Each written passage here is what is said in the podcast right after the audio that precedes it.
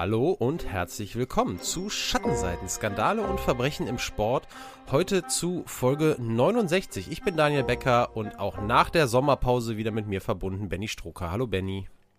Ja, hallo Daniel und ein ganz herzliches Hallo natürlich an alle, die uns zuhören, neue Hörerinnen und Hörer, genauso wie natürlich die, die schon ganz lange dabei sind und uns immer treu geblieben sind.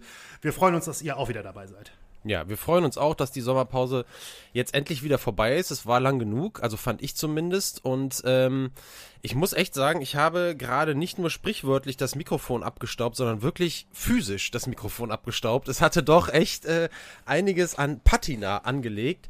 Aber jetzt sollte alles wieder funktionieren und sollte auch die Tonqualität nicht beeinflussen, so dass ich dich fragen kann, Benny ähm, wie das ja gute Tradition ist, am Anfang erstmal, dass du uns schon mal verrätst, was du uns für ein Thema mitgebracht hast heute. Ja, Daniel, genau. Wir gehen äh, in den Radsport zurück. Eine Sportart, die uns ja schon häufig begleitet hatte, unter anderem schon in der aller, allerersten Schattenseitenfolge vor einer halben Ewigkeit gefühlt, ich glaube drei Jahren ungefähr. Ähm, und diesmal gehen wir in eine Zeit, in der wir bisher noch nicht so wirklich waren, nämlich so in die zweite Hälfte der 1980er Jahre, Anfang der 90er Jahre und ähm, begeben uns äh, oder werfen genaueren Blick auf das Team PDM. Äh, damals ein äh, wirklich ein absolutes Spitzenteam im, im Radsport, sogar in einem deutschen Artikel, ich weiß ehrlich gesagt gerade nicht mehr bei wem das war, ähm, aber mal als der FC Bayern des Radsports der damaligen Zeit bezeichnet worden.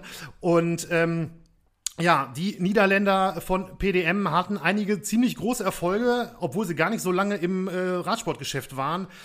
Allerdings, ähm, ja, war das nicht alles so ganz sauber, um es mal vorsichtig auszudrücken. Ganz im Gegenteil. Ähm, es war wirklich ein absoluter Doping-Sumpf, wie sich im Nachhinein herausstellte. Und es gibt da einige ähm, einige Geschichten, die jetzt nicht, es bezieht sich ja so quasi nicht nur auf einen konkreten Fall oder sowas, sondern es ist immer wieder was vorgefallen und äh, das auch noch weit über das Bestehen des Teams hinaus. Und das ist, denke ich, ein ziemlich spannendes Thema. Also ich fand es zum Beispiel bei, bei der Vorbereitung wirklich extrem spannend, gerade auch ähm, wenn ich überlegt habe, wie die Quellenlage am Anfang war, wo ich drauf gestoßen bin und es spannend fand und dann erstmal geguckt habe und dann gedacht habe, okay, na gut, mal gucken, wie lang das wird, um dann jetzt festzustellen, okay, ich glaube, es ist doch ziemlich lang geworden, äh, weil dann eben doch so viel rauszuholen war aus dem ganzen Ding. Ähm, also, das noch schon mal kurz als Zusammenfassung. Ähm, das P äh, Team PDM heute und zusätzlich möchte ich nicht äh, vergessen, wir haben auch eine Geschichtsstunde. Eine äh, sehr beliebte Schattenseitenrubrik, die heute direkt zurückkehrt in der ersten Folge nach der Sommerpause und da hat Daniel uns nachher was mitgebracht, aber dazu später mehr. Ja, das Stichwort lang, würde ich sagen, trifft auch darauf zu. Ich muss ehrlicherweise sagen, auch ich hätte alleine über das Thema der Geschichtsstunde, kommen wir dann nachher ein bisschen genauer zu, äh, sehr, sehr ausufernd erzählen können. Weil wir heute auch Radsport machen, ich hätte es ehrlicherweise aber auch bei jedem anderen Thema gemacht, äh, muss ich noch einmal zu meiner Schande gestehen, dass mir eine Sache völlig untergegangen ist und die aber jetzt wieder aufgeploppt ist und ich bitte echt um Entschuldigung für die Gewinnerinnen und Gewinner unseres kleinen Sommerpausen-Gewinnspiels. Wir haben ja bei Instagram einen kleinen Aufruf gestartet äh, oder euch gebeten teilzunehmen bei der Frage, bei der Umfrage, wer gewinnt eigentlich die Tour de France, die in diesem Jahr wirklich auch wieder sehr, sehr spannend war und es sehr viel Spaß gemacht hat. Benny, wir haben eine Folge, die letzte, vorletzte Etappe tatsächlich auch zusammengeschaut, einer grandiosen Korrekt. Tour und äh, am Ende stellte sich heraus, ja, Jonas Wingegaard hat erneut die Tour de France gewonnen.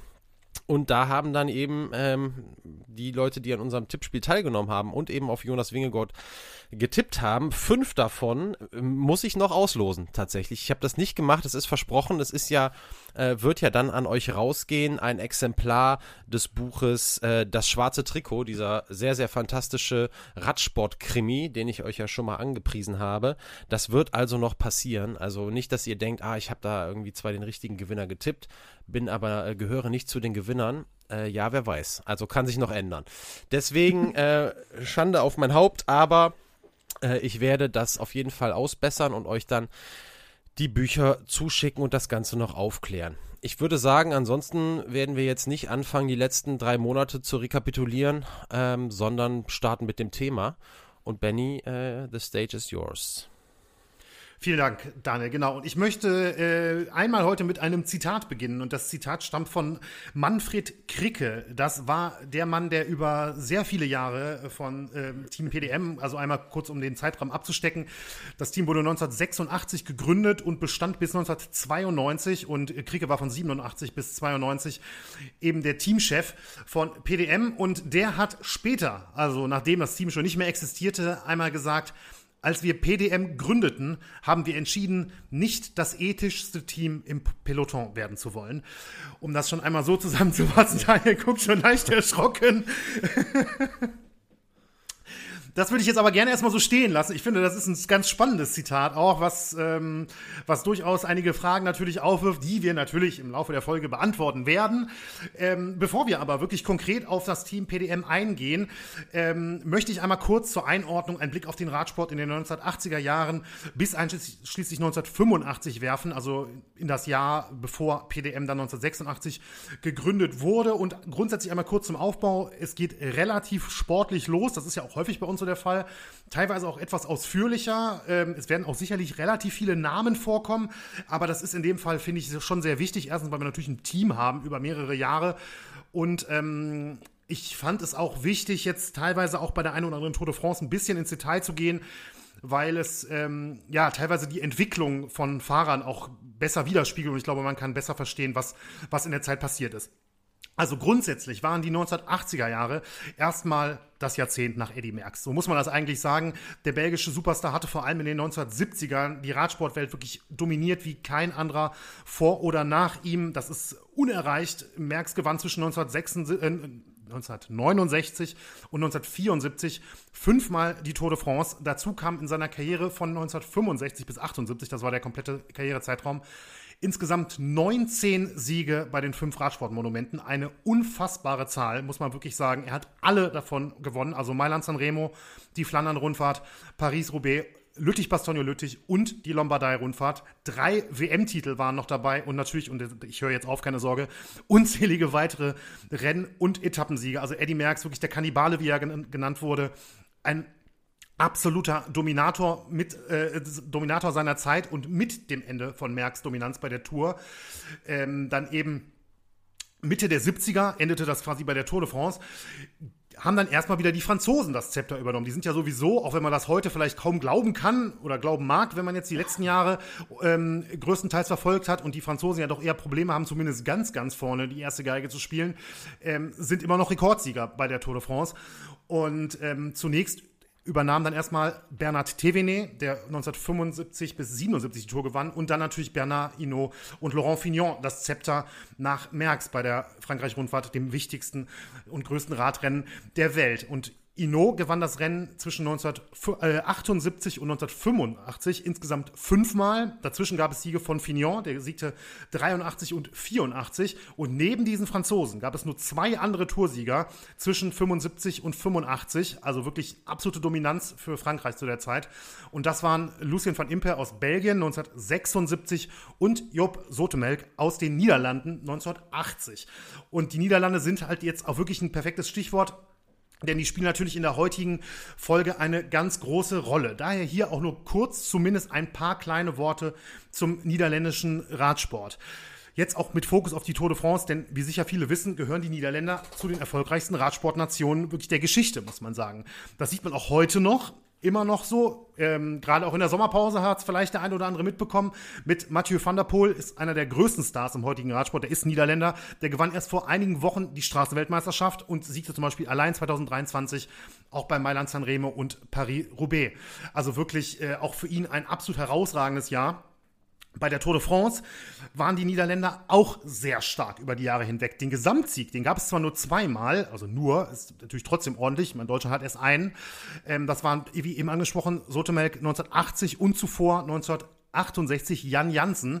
Aber wirklich noch beeindruckender ist die Liste, oder finde ich zumindest, ist die Liste der Tour-Etappensieger aus den Niederlanden. Also wenn man einfach mal guckt, wie viele Tour-Etappen haben die einzelnen Nationen gewonnen, da kommen die Niederlande auf 168 Tour-Etappen. Das ist wirklich eine immense Zahl. Und damit ist man in der Gesamtliste auf Rang 4. Äh, unter anderem vor Spanien, Deutschland oder Großbritannien und nur hinter Frankreich, Belgien und Italien. Also ich glaube, man, man merkt schon, es wird deutlich, die Niederlande waren und sind wirklich eine Großmacht im Radsport. Und da habe ich noch nicht mal irgendwie über die Frauen gesprochen, wie Annemiek van Vleuten mhm. oder Marianne Voss oder über noch wirklich diverse Klassikerspezialisten bei den Männern aus den vergangenen Jahrzehnten. Die äh, bleiben jetzt mal außen vor, nicht weil sie nicht auch herausragende Fahrer gewesen wären, aber weil das jetzt einfach sonst zu weit führt. Nur um einmal klar zu machen, wirklich die Niederlande eine Großmacht im Radsport. Schon immer, oder vielleicht nicht schon immer gewesen, aber auf jeden Fall seit vielen, vielen Jahrzehnten. Klar ist daher auch natürlich, klar, ähm, Radsport ist in den Niederlanden sehr beliebt. Man kennt das auch gerade bei der Tour de France. Alpe d'Huez ist auch so ein besonderes Beispiel. Da sind ja auch wirklich Massen an niederländischen Fans immer an, den, an der Strecke. Und deswegen gibt es auch seit vielen Jahrzehnten niederländische Teams im Profigeschäft. Das ist auch heute nicht anders. Heute dominiert mit dem Team Jumbo Visma eine niederländische Mannschaft viele Rennen, inklusive auch der Tour de France, auch wenn natürlich klar die absoluten Topfahrer wie Jonas Wingegaard oder Wout van Aert, jetzt Dänemark, Belgien, ähm, kommen, stammen jetzt nicht aus den Niederlanden, aber der Großteil der Fahrer, auch im aktuellen Kader, sind weiterhin Niederländer. Und wer vor allem in den 1990ern und 2000ern Radsport geschaut hat, der dürfte Jumbo Visma vielleicht noch besser unter einem seiner früheren Namen kennen, nämlich Rabobank. Das ist quasi der Vorgänger gewesen mit den sehr auffälligen orange-blauen Trikots. Ich denke, da wird wahrscheinlich, also die meisten, die jetzt auch wirklich mal die Tour de France ein bisschen intensiver verfolgt haben, werden da wahrscheinlich sofort ein Bild im Kopf haben. Die sind ja immer extrem aufgefallen ne, in, ihrer, in ihrer Zeit damals. Und Rabobank, beziehungsweise eben Jumbo Visma heute, waren eben bei weitem nicht das einzige oder die einzigen Teams aus den Niederlanden in den vergangenen Jahrzehnten. Ein anderes ist eben das, auf das wir heute genauer schauen werden. Und äh, das ist eben das Team PDM oder besser gesagt PDM Concorde, wie es zunächst komplett hieß. Und zu dem kommen wir jetzt auch. Also, also das Team PDM wurde zur Saison 1986 gegründet, habe ich ja am Anfang schon mal kurz angesprochen. PDM kam aber nicht als irgendeine kleine Mannschaft irgendwie ins Peloton oder hat irgendwie erstmal unterklassig angefangen oder sowas, sondern man wollte direkt als Top-Team durchstarten mit Ansprüchen wirklich auf die ganz großen Siege. Und möglich war das, weil PDM wirklich finanzstarke Sponsoren hinter sich hatte. Das Budget soll wirklich von Beginn an deutlich höher gewesen sein als bei den anderen niederländischen Spitzenteams der damaligen Zeit. Denn PDM stand für Philips Dupont Magnetics. Dafür steht das Kürzel, nicht für das Kürzel, für das ich mich entschieden habe heute bei dem Titel der Folge. Das ist, ähm, erkläre ich später noch mal kurz ein bisschen genauer, warum ich das so gemacht habe, sondern für Philips Dupont Magnetics. Und Philips Dupont Magnetics war ein äh, Joint Venture der damaligen Zeit der Elektronikfirma Philips und des Chemieunternehmens DuPont. Ersteres werden sicherlich äh, ja die meisten auch privat kennen. Ich meine, keine Ahnung, aber Philips wird irgendwer schon mal in irgendeiner Form im äh, Haus gehabt haben. Daniel ist gerade total begeistert, scheint ein großer Philips-Fan zu sein. Nein, Nein. Philips-Fan. Er freut sich über Dupont. Ja, genau. das habe ich mir schon gedacht, denn Dupont haben vielleicht äh, die wenigsten in irgendeiner Form schon mal privat äh, mit zu tun gehabt, das könnte sein, aber dafür war Dupont schon mal Thema bei Schattenseiten, nämlich in der Foxcatcher-Folge um John Dupont. Der hatte allerdings, zumindest soweit ich es herausfinden konnte, nichts in irgendeiner Form mit PDM jetzt irgendwie direkt zu tun oder so, dann ein ganz anderes Thema. Aber äh, ja, trotzdem, ich muss sagen, ich war sehr überrascht, als ich das gesehen habe, dass Dupont da plötzlich um die Ecke kam, äh, in dem Zusammenhang ähm, durchaus ja, amüsant. Hatte ich hatte keine Ahnung, wofür, äh, wofür PDM steht und war natürlich jetzt, also nur um es klarzustellen, nicht weil ich diese Firma auch nur in Ansätzen irgendwie toll finde, eher das Gegenteil ist der Fall. Aber der Name Dupont hat eben ja doch Schattenseitengeschichte auch geschrieben und deswegen Absolut. wurde ich dann, ich bin ohnehin die ganze Zeit schon ein Ohr, aber da wurde ich dann doch nochmal ganz spitzöhrig, als der Name fiel. Ganz genau, ja. So, also wir haben nun also ein Team mit niederländischer Lizenz und potenten Sponsoren. Und dazu kam als Radausstatter die ebenfalls niederländische Marke Concorde, die eben damals auch im, mit im Teamnamen landete. Es war am Anfang PDM Concorde, später war es mal nur PDM, dann war es mal PDM Ultima Concorde. Das ist ja immer so eine Sache, man kennt das auch aus dem heutigen Radsport noch. Da sind ja dann teilweise noch Co-Sponsoren, die landen dann noch irgendwie mit drin, wie, ich mal als Beispiel jetzt nur Lidl Trek oder sowas heute. Ne? Also oder das ist Bora ja Hans so. Grohe, ja. Oder Bora Hans Grohe, ganz genau. So, ähm, was man allerdings am dringendsten brauchte, also wie gesagt, Team stand soweit erstmal, äh, nur was halt natürlich fehlte, waren Fahrer. Und im besten Fall natürlich potenzielle Siegfahrer. Und von denen holte PDM sich tatsächlich schon für die erste Saison gleich ein Paar. Man hatte mit dem Niederländer Steven, äh, Steven Rooks beispielsweise einen sehr starken Klassiker-Spezialist der damaligen Zeit ins Team holen können. Rooks war unter anderem Sieger von Lüttich-Bastogne Lüttich 1983 und er war wirklich auch ein sehr kompletter Rennfahrer und mit knapp 1,90 Meter auch wirklich eine echte Erscheinung im Peloton der damaligen Zeit. Äh, man kennt das ja auch heute noch. Also Radsportler oder Radprofis sind ja eher etwas kleiner. Klar, es gibt natürlich auch ein paar Kanten für diverse Rennen, aber ich glaube, der Großteil im äh, Peloton ist auf jeden Fall kleiner als 1,90. Und ähm, deswegen, oder was heißt deswegen, aber grundsätzlich, Rooks, wie gesagt, ich habe gesagt, ein kompletter Rennfahrer, auch ein ziemlicher Allrounder. Ähm, er war aber eigentlich kein Siegkandidat für die großen Rundfahrten. Er hatte Probleme in den Bergen und beim Zeitfahren. Bevor er zu PDM kam, war sein bestes Ergebnis bei der Tour de France ein 25. Platz in der Gesamtwertung 1985. Das ist, finde ich persönlich, auch wenn man, ja, keine Ahnung, wer, wer kann dir den 25. Platz aus irgendeiner der letzten zehn Frankreich-Rundfahrten nennen, aber ich finde es schon, dass das ein respektables Ergebnis ist, grundsätzlich erstmal. Aber es ist jetzt nicht so, dass er äh, irgendwie da ähm, seine großen Stärken im Gesamtklassement hatte. Er war eher einer für die Klassiker. Etwas anders sah das bei einer weiteren PDM-Speerspitze aus, denn mit Pedro Delgado aus Spanien konnte PDM direkt einen echten Weltklasse-Rundfahrer verpflichten. Äh, äh Delgado hatte 1985 die Vuelta gewonnen und bei der Tour im gleichen Jahr eine Etappe und Platz 6 in der Gesamtwertung geholt. Das klingt schon mal direkt ein bisschen anders, wenn man jetzt die Hoffnung natürlich hat, dass man auch bei den großen Rundfahrten was reißen kann. Übrigens, äh, einmal kurz, weil ich werde es, glaube ich, nachher nicht mehr sagen, das fällt mir gerade ein. Damals fand die Vuelta noch vor der Tour de France statt, weil oh. ich werde manchmal auch auf die Vuelta zumindest mal in einem Nebensatz oder sowas eingehen. Das ähm, heißt, dass man Bescheid weiß. Teilweise liefen die wirklich parallel zum Giro zur damaligen Zeit. Ich muss ehrlicherweise sagen, ich wusste das gar nicht, dass das ja, in der damaligen Zeit nicht. so war. Und das änderte sich erst 1995, als die Vuelta dann eben vom Mai in den September verlegt wurde, wie man das auch heute noch kennt. Seitdem startet sie Ende August oder Anfang September und läuft ja auch gerade noch. Ich glaube, heute war die achte Etappe. Aber egal, auf jeden Fall ähm, zurück zu PDM. Wir hatten also mit Rooks einen Allrounder und Klassikerspezialisten und mit Delgado nun einen starken Rundfahrer. Dazu kam mit Gary Knetemann aus den Nieder Niederlanden ein echter Zeitfachspezialist und Etappenjäger. Knetemann war Ex-Weltmeister und konnte vor seiner PDM-Zeit insgesamt zehn Tour de France-Etappen gewinnen. Also wirklich ein, ähm, ein absoluter Spitzenfahrer, kann man nicht anders sagen. Also wer kommt denn schon auf zehn Tour-Etappen? Das sind wirklich nur absolute Top-Leute. Was dem Team damals aber trotzdem noch fehlte, war wirklich so ein echter Top-Sprinter. Aber äh, dennoch glaube ich, merkt man, dass bei PDM wirklich schon zur ersten Saison, ja, ich sag mal, nicht kleckern, sondern klotzen das Motto war. Und zu den drei eben genannten, das waren also wirklich die ähm, großen Kapitäne des Teams, kamen noch sechs weitere Fahrer, äh, sechs, sechs, Entschuldigung, 16 weitere Fahrer, größtenteils aus den Niederlanden.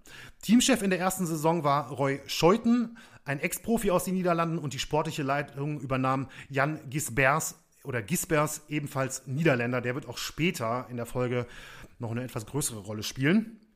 So startete das Team auf jeden Fall erstmal in die erste Saison und konnte sofort auch abseits der Strecke für Aufsehen sorgen. Abseits der Strecke heißt jetzt aber nicht in irgendeiner Form durch äh, positive Dopingtests oder sowas, sondern eher äh, durch Style, würde ich mal aus heutiger Perspektive sagen. Denn Trikots und Räder waren farblich aufeinander abgestimmt. Die, die Teamautos waren pechschwarz und die fielen im Peloton der damaligen Zeit total auf und wirklich schon als fast revolutionär äh, galt der Teambus der damaligen Zeit von PDM. Der hatte nämlich Sessel, Massageliegen, eine Dusche und einen Fernseher an Bord, womit PDM tatsächlich als das erste Team im Radsport gilt, das mit so, äh, so einem Luxusbus unterwegs war. Also die haben wirklich schon in der ersten Saison richtig für Aufsehen gesorgt, auch neben der Strecke. Aber auch auf der Strecke konnte PDM eben schnell einige Achtungserfolge feiern. So gewann äh, Steven Rooks äh, im Frühjahr das Amstel Gold Race und wurde Fünfter bei Lüttich-Bastogne-Lüttich. Wir springen allerdings direkt jetzt zur Tour de France 1986. Denn, wie sich auch gleich hier zeigen wird, das war grundsätzlich Klar, PDM war bei vielen großen Rennen in den Jahren unterwegs, aber die Tour war schon immer ein Höhepunkt, wie es natürlich auch bei den allermeisten Teams heute noch der Fall ist. Ähm, deswegen Blick auf die Tour 1986 jetzt. Und dort galten Bernard Hinault und Greg LeMond als die absoluten Top-Favoriten. Beide waren sogar damals im gleichen Team unterwegs. Und dazu kamen dann noch als weitere Mitfavoriten äh, Laurent Fignon, den hatte ich ja eben am Anfang schon mal erwähnt, zweifacher Toursieger zum damaligen Zeitpunkt, und der Kolumbianer Luis Herrera. Aber eben auch Pedro Delgado von PDM, der stand mit auf der Liste der Experten der damaligen Zeit. Und deswegen kann man schon sagen, PDM hatte direkt im ersten Jahr beim Tourdebüt, konnte man die Hoffnung haben, dass man doch wirklich ein respektables Ergebnis in Frankreich herausraten, äh, herausfahren würde. Doch für ähm, PDM lief es bei der ersten Tour erstmal überhaupt nicht rund. Beim Teamzeitfahren auf der zweiten Etappe wurde man nur Zehnter, verlor 3 Minuten 33 auf das Siegerteam. Es gab zwar ein paar solide Etappenergebnisse, aber für Furore sorgte man wirklich nicht wirklich. Also vielleicht mit der mit, dem, mit der optischen Gestaltung, aber ähm, noch nicht wirklich mit Ergebnissen. Das änderte sich dann aber auf der zwölften Etappe am 15. Juli 1986. Eine wirklich brutale Bergetappe mit insgesamt neun kategorisierten Anstiegen über 217,5 Kilometer. Und diese Kletterpartie gewann eben Pedro Delgado hauchdünn vor Bernard Hinault und holte damit den ersten Tour-Etappensieg für PDM. Wirklich ein historisches Ergebnis für das Team. Beide distanzierten damals den Rest des Feldes wirklich extrem. Der Etappendritte Greg Lemond hatte schon 4 Minuten 37 Rückstand. Also wirklich, das ist, äh, ist ja Wahnsinn eigentlich. Mhm. Ähm, ein, ein gigantischer äh, Abstand, den Delgado und Inoda herausfahren konnten. Aber durchaus für Aufsehen sorgte da eben auch Steven Rooks auf der Etappe, der einen starken siebten Platz holte, mit Abstand wirklich zu dem Zeitpunkt sein bislang bestes Ergebnis bei einer Tour-Bergetappe und es war wirklich eine, eine Höllentour hier mit, mit neun äh, kategorisierten Anstiegen. Und somit kann man sagen, nach einigen Startschwierigkeiten war PDM in seinem ersten Jahr nun also wirklich doch mit einem Paukenschlag bei der Tour angekommen. Und dazu war Delgado nach der Etappe starker Vierter in der Gesamtwertung, also durchaus auch in dem Bereich, wo man ihn im Vorfeld von, wo im Vorfeld von einigen erwartet wurde. Einen Tag später, dann der 16. Juli 1986, die nächste schwere Pyrenäen-Etappe. Und da hatte Bernard Hinault einen Einbruch. Er, er überpaste bei einer Attacke und verlor wirklich viel Zeit. Greg Lemond gewann dann die Etappe und machte fast fünf Minuten auf Ino gut, also holte quasi den Rückstand des Vortages auf und schenkte Ino noch was ein. Und beachtlich war hier erneut die Leistung von Rooks, der wieder Siebter wurde und die Etappe sogar vor Delgado beendete. Zu dem Zeitpunkt hatte PDM zwei Leute in den Top Ten der Gesamtwertung, Delgado auf fünf und Rooks auf acht. Und ich habe ja eben am Anfang schon mal gesagt, Steven Rooks, der kam jetzt nicht zu PDM als mhm. der große Rundfahrer. Ne? Der hatte da durchaus schon überraschen können, direkt zum Start. Und für die 17. und 18. Etappe ging es dann in die Alpen und dort gab es dann einen Rückschlag für PDM, denn Pedro Delgados Mutter starb, was der Spanier während der 18. Etappe erfuhr und daraufhin das Rennen beendete und somit aus der Tour ausschied. Die Hoffnungen von PDM lagen nun also auf Rooks und der schaffte es tatsächlich, seine Top-10-Platzierung bis nach Paris zu verteidigen. Rooks wurde starker Neunter der Tour de France und hatte damit wirklich die ja, mit Abstand, bis dato, mit Abstand beste Grand Tour seiner Karriere gefahren. Grand Tour nur einmal kurz zur Sicherheit. Die drei großen Landesrundfahrten, ähm, Giro d'Italia, Tour de France und Vuelta a España, äh, haben quasi die Bezeichnung Grand Tour, das ist quasi der Überbegriff für diese drei großen Landesrundfahrten über drei Wochen. Ah ja, die Gesamtwertung die über, äh, gewann übrigens Greg Lemond damals, der in den Alpen Gelb übernahm und nicht mehr abgab. Also grundsätzlich ähm, jetzt die Tour 86, äh, klar, bitter natürlich der Ausstieg von Delgado, aber ich glaube, bei PDM kann man, ich weiß natürlich nicht, wie es da intern war, aber ich persönlich hätte jetzt gesagt, ähm, mit den Voraussetzungen im allerersten Jahr kann man durchaus zufrieden sein ähm, mit dem Ergebnis. Später im Jahr gewann Gary Knetemann, den wollen wir auch nicht ganz vergessen, die äh, damals wirklich durchaus prestigeträchtige Niederlande-Rundfahrt, also das Heimrennen für PDM. Und so endete die erste Saison für das Team, wie gesagt, mit einigen Achtungserfolgen, aber sicherlich auch mit etwas Luft nach oben, denn die Ansprüche, die waren höher, das ist klar, das weiß man auch einfach, wenn man, ähm, wenn man mitbekommt, dass die halt einfach auch wirklich zu den Top-Budgets äh, gehörten damals der damaligen Zeit. Ja, 1987 für das zweite Jahr von PDM wurde dann Roy Scheuten als Teammanager abgelöst. Er beendete seine Karriere im Radsport damit komplett, zog nach Portugal und eröffnete dort ein Restaurant. Nicht, dass das irgendeine Funktion jetzt für die Folge hätte oder so, aber ich fand das ganz nett, dass ich das ohne großen Aufwand relativ schnell äh, in Erfahrung bringen konnte, was der danach gemacht hat. So, den Posten übernahm der vorherige sportliche Leiter Jan Gispers.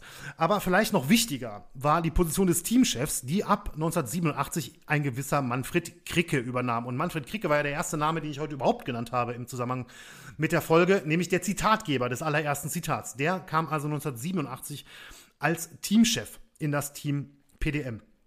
Kurz ein bisschen was zu Kricke nur. Der wuchs in Eindhoven aus, äh, auf, also Niederländer, war schon als Kind wirklich ein begeisterter Radsportfan und er fuhr auch selbst. Allerdings reichte jetzt das Talent bei ihm nicht für eine Profikarriere, also studierte Kricke und wurde dann ein wirklich erfolgreicher Geschäftsmann. Er investierte in äh, Snackbars, wurde Miteigentümer einer Baufirma, aber der Radsport, der ließ ihn nicht los und so gründete er schon 1985 die Firma Veltec, einen Großhandel und Import für Radsportartikel und er handelte mit verschiedenen Marken und wurde in den Folgejahren mit seinem äh, Betrieb zu einem der wichtigsten Radsporthändler im gesamten Benelux-Raum, übrigens bis in die 2000er rein ähm, noch tätig gewesen, Weltec. Und äh, Concorde übrigens, die ich am Anfang schon mal genannt hatte, war eine Marke von Veltec und mit der war Kricke somit bereits 1986 als Co-Sponsor bei PDM aktiv, weil er eben ähm, quasi über den Ausrüster da reinkam in das ganze Ding und dann ab 1987, wie gesagt, als Teamchef. Ja, finanziell, äh, finanziell weiterhin sehr stark aufgestellt, verstärkte sich PDM auch mit neuen Topfahrern für die zweite Saison und so verpflichtete man zur Saison 1987 unter anderem Adri van der Poel, den Vater des heutigen Superstars Mathieu van der Poel. Also der Papa van der Poel, so habe ich ihn jetzt hier mal genannt, war ähm, quasi dann bei PDM am Start und der war wirklich ein absoluter Topfahrer seiner Zeit. Ich meine, der Sohn ist wahrscheinlich noch besser, auch was die Erfolge angeht, aber äh, Adri van der Poel, der hatte zum Beispiel 1986 die Flandern-Rundfahrt gewonnen, also ein riesiges Rennen und ähm, war auch ein absoluter Topmann seiner Zeit. Dazu kam mit Gerd-Jan Teunisse, ein talentierter Jungprofi, der in den Folgejahren noch für Furore, Furore sorgen sollte. Ein Wort, das ich, glaube ich, in fünf Jahren bei Schattenseiten immer noch falsch aussprechen werde. Daniel, bitte. Ja, ich habe eine kurze Frage. Du hast jetzt Ari van der Poel angesprochen. Über Mathieu van der Poel haben wir ja auch schon mal geredet. Ja. Ähm, was einige ähm, sicherlich ja auch wissen, ist, dass Mathieu van der Poel der Enkel ist von Raymond Poulidor, dem ehemals großen französischen Radfahrer. Also er hat ja irgendwie auch französische Wurzeln. Meine Frage an dich, ich weiß nicht, ob du sie beantworten kannst, aber ist das der, der Strang des Vaters oder dann der Mutter. Also ist Ari van der Poel der Sohn von Raymond Poulidor oder der, äh, was wäre er dann, der, äh, der Schwiegersohn sozusagen? Ich will mich jetzt nicht zu weit aus dem Fenster lehnen. Ich glaube, er ist der Schwiegersohn. Ich bin mir aber wirklich nicht ganz sicher. Ich habe mir das jetzt nicht separat. Also der Name notiert. würde das natürlich jetzt nahelegen. Das ist das, das, das stimmt natürlich schon, dass er, dass er eben ähm, und seine, da seine ist, Ehefrau, ja da seine Ehefrau Corinne Poulidor war, Gut, ist ähm, die Antwort. Ist die erledigt. Antwort damit dann doch klar. Aber guter Hinweis. Aber ähm, ja, vielleicht haben sich das, haben sich das einige gefragt. Ja, das kann durchaus sein. Ich, absolut. Äh, absolut. Ja. Frage ich das für euch. So, äh, also wie gesagt, äh, Ari van kam ins Team, Gerd-Jan Teunisse, ein starker Jungprofi und bevor wir jetzt äh, sportlich allerdings auf das Jahr 1987 von PDM schauen, legen wir hier erstmal eine kleine Pause ein, allerdings noch nicht mit Musik, denn es ist jetzt Zeit für die Geschichtsstunde der heutigen Folge.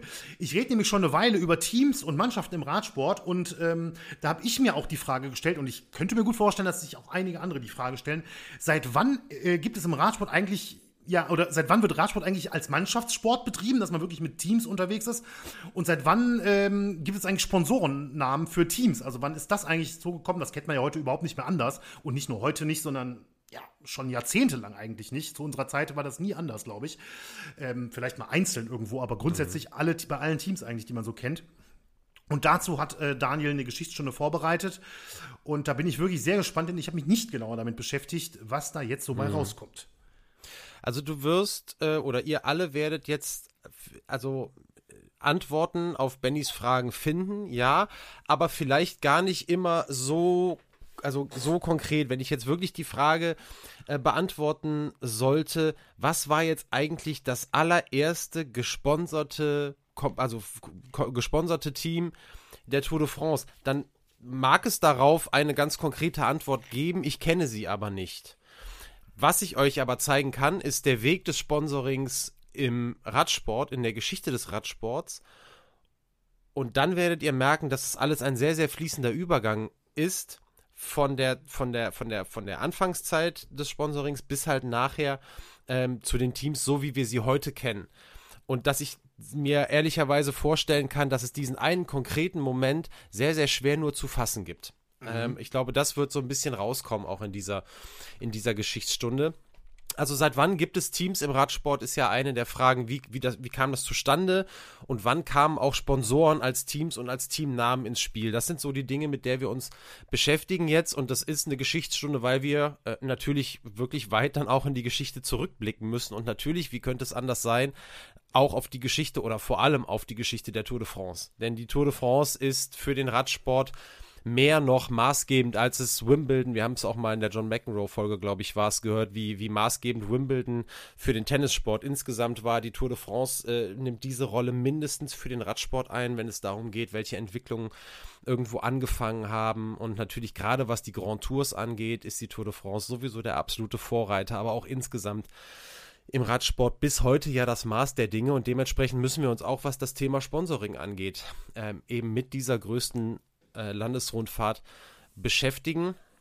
Und ja, wie ihr alle ja auch wisst, als Stammhörerinnen und Stammhörer zumindest, die unsere Tour de France Folge über das Jahr 1904 gehört haben, das war ja damals die zweite Austragung der Tour de France, dann wisst ihr auch, dass die allererste Ausgabe, ja, fast äh, logischerweise im Jahr 1903 stattgefunden hat. Und der Erfinder der Tour und jahrelange Tourdirektor auch, das war ein Mann namens Henri Desgrange, den haben wir damals auch schon häufig genannt. Und der hatte es tatsächlich zu Beginn der Tour alles andere als leicht, die Industrie für sein Vorhaben, eben diese Landesrundfahrt zu installieren, zu begeistern. Vielleicht erinnert ihr euch auch noch daran, dass die Tour, wie so viele andere äh, sportliche Großereignisse, auch ursprünglich mal, heute würde man sagen, als Marketingmaßnahme ins Leben gerufen wurde. Äh, damals für ähm, für eine Zeitung, äh, das war ja auch ganz häufig der Fall. Ein Beispiel haben wir, nennen wir auch gleich nochmal, es sollte euch auch bekannt sein. In diesem Fall war diese Zeitschrift äh, das Blatt Lotto. Und das war der Vorgänger der heute noch sehr, sehr berühmten Sportzeitschrift L'Equipe. Die hat irgendwann dann einfach den Namen mal geändert. Lotto hieß zwischendrin auch mal Lotto Velo, als es dann auch mal noch Autos äh, mit äh, oder äh, als Autos noch ein großer Teil des Inhaltes waren, aber insgesamt die meiste Zeit hieß es Lotto, bevor es dann zu L'Equipe wurde. Und das vorrangige Ziel von Henri de Grange das er durch das ins Leben rufen der Tour vor Augen gehabt hat, das war die Auflage seiner Lotto durch die Berichterstattung zu steigern und gleichzeitig auch die damals wie heute überlebenswichtigen Anzeigenkunden für sein Blatt zu finden. Man könnte also wirklich so sagen, dass Desgrange eigentlich durch die Tour eine Art Eigensponsoring betrieben hat. Äh, in diesem mhm. Fall ist das, glaube ich, eine ganz treffende Beschreibung. Und ähm, besonders ins Visier genommen hatte Desgrange damals und das meinte ich jetzt auch zu Beginn mit diesem Begriff Industrie, da meinte er die Fahrradhersteller mit. Er fand nämlich, dass er diesen mit der Tour eine wirklich einmalige Gelegenheit geboten hatte, sich darzustellen und er erhoffte sich im Gegenzug eben unter anderem auch Anzeigen in Lotto. Das Problem für die Hersteller war aber, dass sie noch weitere Kosten äh, zu stemmen hatten, wenn sie sich auf diese Tour einlassen würden. Und damit gehen wir dann jetzt auch schon ein bisschen genauer in die Richtung der Fragen, die Benny äh, uns da gestellt hat. Die Hersteller sollten bzw. mussten nämlich auch Kosten stemmen, die auf die Fahrer zukamen, die an der Tour teilnehmen wollten. Es gab bei der Tour zwar von Beginn an auch Prämien zu gewinnen und unter gewissen Umständen gab es auch ein Tagessalär, das vom Veranstalter ausgelobt wurde. Ich sage euch jetzt mal ganz am Anfang waren das 5 Francs ohne dass wir jetzt irgendwie großartig umrechnen müssen, merkt ihr, das ist nicht besonders viel. Das war auch damals nicht besonders viel. Diejenigen, die sich noch an die Zeit vor dem Euro erinnern können, wissen, dass schon damals der Franc deutlich weniger äh, wert war als eine Mark. Äh, und äh, 5 Franc also wirklich sehr, sehr wenig. Also alles sehr überschaubar. Und außerdem kam ja noch dazu im Vorfeld für die ganzen Fahrer noch andere Kosten. Also eine Teilnahmegebühr gab es für die Tour de France, auf jeden Fall. Es musste Ausrüstung bezahlt werden, in allererster Linie natürlich das Fahrrad. Äh, das alles war teuer und es brauchte die notwendige Freiheit und auch finanzielle Sicherheit, um sich ja bestmöglich vorzubereiten. Denn wer bei der Tour etwas reißen wollte, das war schon von Beginn an so, der brauchte Zeit und der brauchte Geld, um sich vorbereiten zu können. Und so klaffte im Radsport tatsächlich schon sehr früh die Lücke zwischen Profis, die von Sponsoren das ganze Jahr über bezahlt wurden, und auch Amateuren dann, denen diese Unterstützung eben gefehlt hat. Aber der Radsport war populär in der Zeit um die Jahrhundertwende bis auch in die folgenden Jahrzehnte dann ins 20. Jahrhundert hinein mit dem Boxen zusammen die beliebteste Sportart überhaupt. Als ich das gelesen habe, habe ich auch gedacht, Benny, das wäre absolut deine Zeit gewesen. also äh, Radsport und Boxen, die absoluten Top-Sportarten in den 19, äh, 1900er, 1910er und 20er Jahren. Und weil der Radsport eben so populär war, gilt er tatsächlich heute auch als die Sportart, mit der das Sponsoring im Sport so richtig in die Gänge gekommen ist. So, das wäre ein sehr schönes Wortspiel in die Gänge gekommen, wenn die Fahrräder damals schon Gangschaltung gehabt hätten. Hatten sie aber nicht. Muss man sich auch immer mal wieder vor Augen halten, dass die die Berge in den ersten Jahren der Tour de France ohne Gangschaltung hochgefahren sind. Den Tourmalet, mhm. den Col du Galibier ohne Gangschaltung. Es ist nicht, es ist nicht vorzustellen, wirklich. Tatsächlich hatten die Radhersteller, deren Räder bei diesen Rennen dann zum Einsatz gekommen sind, schon bei den großen Eintagsrennen vor Erfindung der Tour de France die Fahrer unterstützt. Ihr erinnert euch auch da vielleicht an Namen wie Paris-Bordeaux, natürlich auch Paris-Roubaix. Aber es war eben für diese Eintagesrennen deutlich niedrigerer finanzieller Aufwand nötig, als eben für eine mehrtägige Rundfahrt. Ihr wisst auch, ähm, die Tour de France damals, ich glaube, die ersten war, die erste war weiß ich nicht, fünf Etappen, sechs Etappen. Also auf jeden Fall nicht die, ähm, die große dreiwöchige Rundfahrt, die sie heute ist, aber natürlich in dieser Zeit trotzdem ein wahnsinniger logistischer Aufwand. Ähm, noch mehr oder noch komplizierter auch als heute, ähm, sowas, ähm, sowas umzusetzen. Und natürlich auch dementsprechend für die Sponsoren eine deutlich größere Aufgabe als die Eintagesrennen. Und das Problem war, dass man ja auch noch gar nicht wusste, ob diese Tour de France, die ja ganz neu war, überhaupt Anklang fin finden würde. Es war also für die, äh, die da Geld investieren sollten, erstmal ein ganz großes Risiko. Und das war eben auch das Problem, mit dem sich ähm, de Grange dann rumschlagen musste in der Akquise. Aber, und das muss man auch sagen, diese Probleme waren nicht von langer Dauer, denn schon die erste Ausgabe der Tour de France wurde zum riesigen Erfolg. Und äh, das hatte auch zur Folge, dass sich die Einstellung der Radhersteller wirklich sehr schnell radikal geändert hat. Ich nenne euch mal ein paar Marken. Ähm, Peugeot, Dunlop, oder Dunlop ist tatsächlich eine deutsche Firma, weiß gar nicht, ob du das wusstest, Benny. Wusste äh, ich, ich habe das nachgeguckt. Ich habe erst, ich sage immer Dunlop und dachte, okay, wenn es irgendwie, wenn die da Sponsoren waren, sind die vielleicht eine französische Marke und wir müssten Dunlop sagen oder was. Und dann habe ich nachgeschaut und sehe, ah, okay, die gibt es ja immer noch. Ähm, 1800, ich glaube 86 oder so in Deutschland gegründet. Continental kennen wir auch. Otomoto, Alicon, das waren die großen Namen und die haben die besten Fahrer eingekauft. Das heißt also, ihr habt jetzt auch wahrscheinlich äh, der, der größte Bekanntheitsgrad neben Peugeot mit Dunlop und Continental. Wir reden also nicht nur von Radherstellern, sondern wir reden auch von Reifenherstellern. Also das ist tatsächlich auch eben die zweite große Gruppe gewesen, die die Grange da ins Visier genommen hat. Und für alle die, die dann wirklich da Geld in die Hand genommen haben, hat sich der Einsatz gelohnt, denn die Tour hat sich in den Jahren bis zum Ausbruch des Ersten Weltkrieges 1914, diese Phase ist heute ja ähm, auch aufgrund dieser endlos langen Etappen die ja teilweise bis über 400 Kilometer pro Tag ging, ja bekannt als die heroische Epoche der Tour de France bis zum Ersten Weltkrieg, also Gründung bis 1914 äh, entwickelte sich die Tour zum absoluten Publikumsmagneten. Und das hatte eben zur Folge, dass die Auf Auflage von Lotto stieg, die Anzeigen wurden teurer, aber der Einsatz der Hersteller hat sich trotzdem gelohnt, denn der Absatz der Räder und der Reifen, der stieg wirklich äh, umso mehr. Und hier können wir also schon eine Frage beantworten. Wann kamen Sponsoren im Radsport ins Spiel? Die Antwort ist im Prinzip von Beginn an. Und äh, mit Erfindung und, und Einführung der Tour de France dann so richtig. Und dann gibt es ja dieses fantastische Buch, habe ich euch auch schon mal vorgestellt, Der Schweiß der Götter von, von Benjo Maso, das mir auch jetzt sehr, sehr, sehr geholfen hat, ähm, hier so ein bisschen Licht ins Dunkel zu bringen. Das habe ich euch ja schon mal ans Herz gelegt. Da finden sich auch einige Zeilen aus der Zeitung oder Zeitschrift Lotto aus der Zeit damals, die Bezug zu den Herstellern nehmen und teilweise auch wirklich in redaktionellen Teilen, also nicht nur in Anzeigen. Und die haben die auch in den Himmel gelobt. Also das hat sich dann dafür für die Hersteller dann auch noch gelohnt. Ist alles allerdings nicht so ganz so sauber, aber war eben so. Was interessant daran ist oder eben auch schwierig zu beurteilen, ist, dass man gar nicht so genau sagen kann, ob so, ich habe es jetzt mal der allgemeine Sprech ähm, in Bezug auf die Teams schon so war, wie das heute der Fall ist. Das, was du auch angesprochen hast. Was ich so meine, ist jetzt Jan Ulrich fuhr 1997 bei seinem Toursieg für das Team Telekom. Ne, ist ja ganz klar, ja. wissen alle. Und das ganze Team hat ähm, vielleicht außer Bjarne Ries am Anfang, aber insgesamt, insgesamt hat das ganze Team für den äh, Toursieg von Jan Ulrich gearbeitet.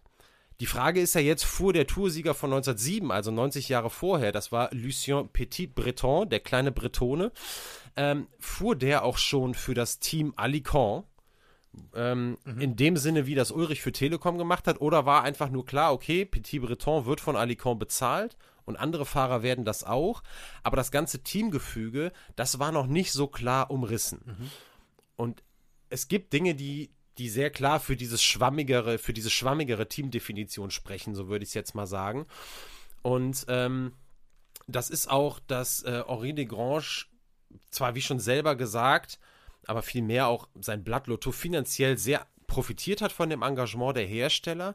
Gleichzeitig waren die ihm aber auch ein Dorn im Auge. Denn die Interessen von De Grange und von den Herstellern, die waren nicht komplett deckungsgleich.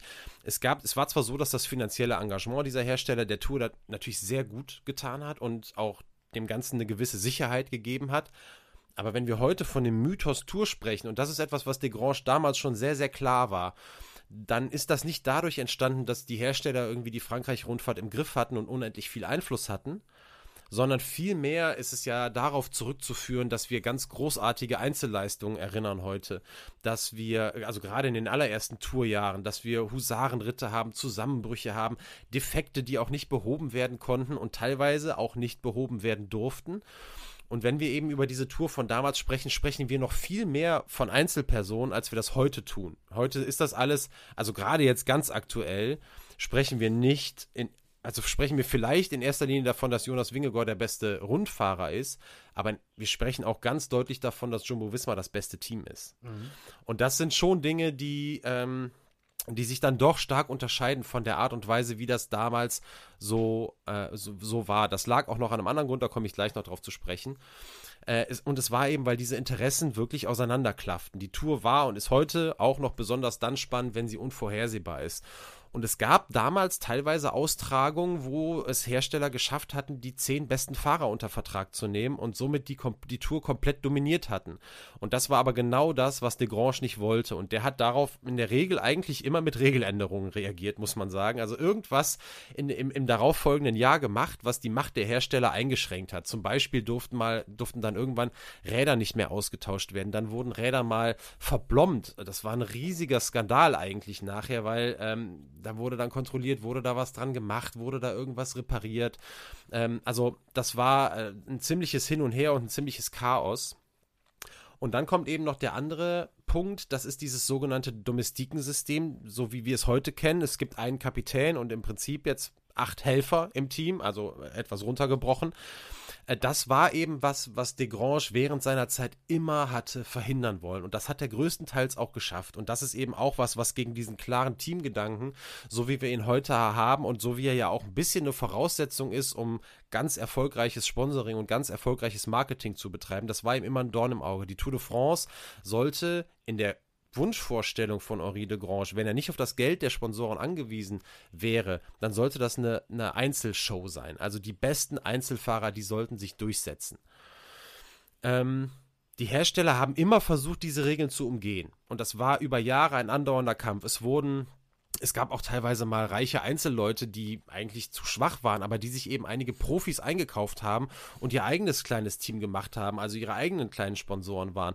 Dann gab es eben diese Geschichte, dass die Sponsoren eben die besten Helfer, Edelhelfer eingekauft haben. Es wurde aber dann nicht so deklariert.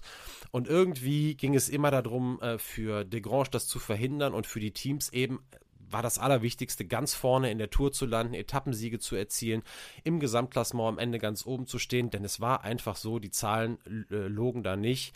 Wer, wer, die Tour gewonnen hatte, wenn Peugeot beispielsweise äh, mit seinem Rad die Tour gewonnen hat, dann bedeutete das, dass eben sehr, sehr viele Peugeot-Fahrräder am Ende verkauft wurden dieses äh, Aussetzen oder dieses nicht in Gang kommen lassen des Domestikensystems war im Übrigen was anders als beim Giro d'Italia tatsächlich. Da war das sehr viel früher gang und gäbe.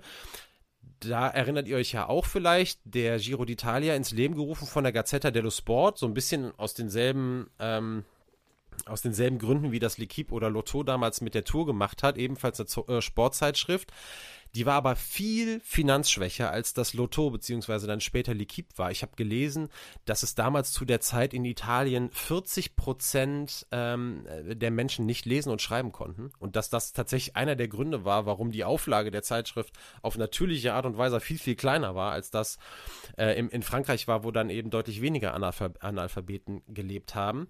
Und deswegen musste die Gazzetta dello Sport sich sehr, sehr schnell äh, Partner zur Seite holen. Und ganz großer Partner, um überhaupt den Giro auf die Beine stellen zu können, war der Radhersteller Bianchi. Ist ja heute für mich noch ehrlicherweise der klangvollste Name unter allen, äh, unter allen äh, Radherstellern. Aber dass äh, Bianchi das Ganze eben mitorganisiert hat, hatte eben zur Folge, dass äh, diese Firma eine riesige Macht hatte und das beste Team um einen Kapitän herum zusammengestellt hat, äh, schon sehr, sehr früh und damit eben beim Giro viel, viel früher dieses Domestikensystem äh, eingeführt hat, als das den Herstellern bei der Tour gelungen war, die eben gegen den selber eben sehr finanzstarken Henri de Grange mit seiner, mit seiner Zeitschrift da ankämpfen mussten.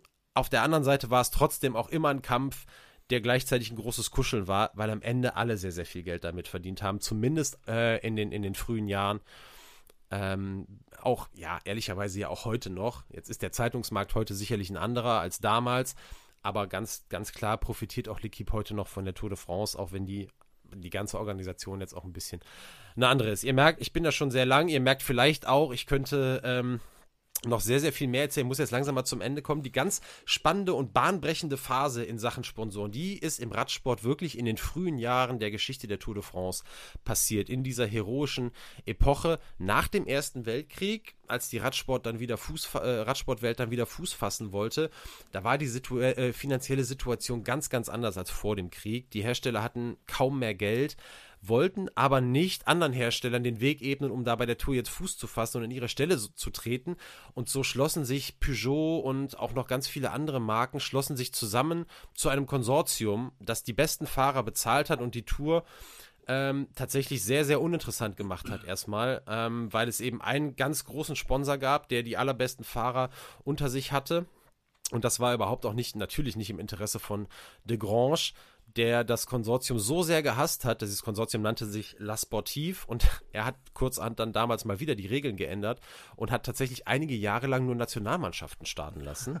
Also hätte sich das äh, durchgesetzt bei der Tour de France, das wäre, ich fände äh, natürlich auch heute kein uninteressantes ähm, Format, muss ich ehrlicherweise zugeben.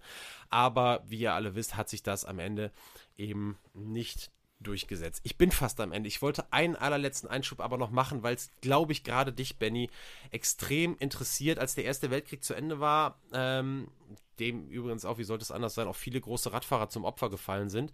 Da konnten sowohl Veranstalter als auch Rennfahrer und Zuschauer später es natürlich kaum erwarten, sich auch wieder mit anderen Dingen zu beschäftigen. Und natürlich auch so schnell wie möglich wieder Radrennen zu organisieren. Das allererste Rennen in Frankreich überhaupt damals nach dem Ersten Weltkrieg war ein Rennen, das an verschiedenen Schlachtfeldern des Krieges vorbeiführte. Das war so eine Art Ged Gedenkrennen. Und kurze Zeit später, dann im Jahr 1919, sind wir ähm, bei Paris-Roubaix, wie wir ja alle wissen bei Schattenseiten, dein Lieblingsradrennen, äh, Benny. Und auch das führte in dieser Austragung 1919 natürlich ja kurze Zeit nach Ende des Krieges fast ausschließlich, also vorbei an fast ausschließlich komplett vom Krieg zerstörten Orten und auch an Feldern, die aufgrund der zahlreichen Bombeneinschläge eher an eine Kraterlandschaft erinnert haben sollen. Mhm. Und weil bei dieser Ausgabe das Wetter auch noch so miserabel war und die ganze Landschaft ein so elendes Bild abgegeben hat, ist in diesem Jahr von einem Journalisten von Lotto eben die Gegend als die Hölle des Nordens äh, bezeichnet worden und damit eben einer der prägendsten Begriffe der Radsportgeschichte äh, entstand. Du nix, wusstest du die Geschichte schon? Ich habe also so en Detail hätte ich das nicht erklären können, hättest du mich gefragt, aber ich habe das schon mal gelesen oder gehört, so zumindest im Groben ungefähr, wo, wo die Hölle des Nordens als Begriff herkommt und das ist ja wirklich ein, ähm, das muss man sich mal überlegen. Ne? Ich meine also diesen, diesen Zusammenhang mit, diesen, mit dieser, mit dieser äh, kriegsgeschädigten Region, den hatte ich vorher ehrlicherweise überhaupt nicht gemacht. Ich habe das immer, ähm, als jemand, der den Begriff ja heute natürlich auch kennt, Paris-Roubaix, dann sagt das ja auch jeder Sportkommentator als allererstes Willkommen in der Hölle des Nordens. Genau. Also das, in so der Hölle des äh, Nordens. fängt ja auch, also so ist ja der erste, das steht ja auch über dem ersten Kopfsteinpflasterabschnitt, der gefahren wird. Ja.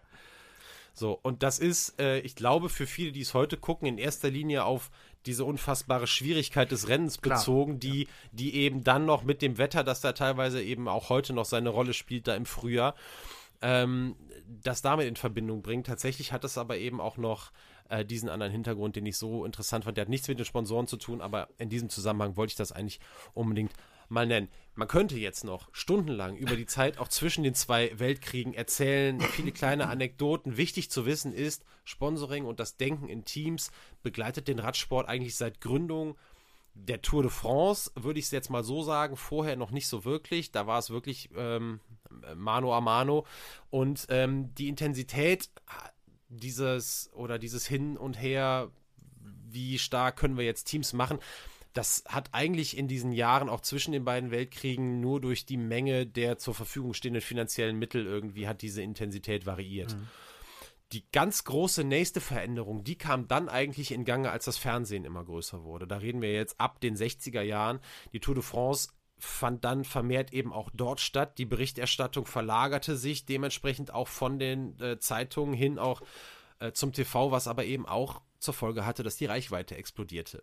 Und jetzt war der Punkt dann auch gekommen, wo sich ganz viele Firmen für Sponsoring von Radsportteams interessiert haben, die nicht mehr aus der Branche kamen.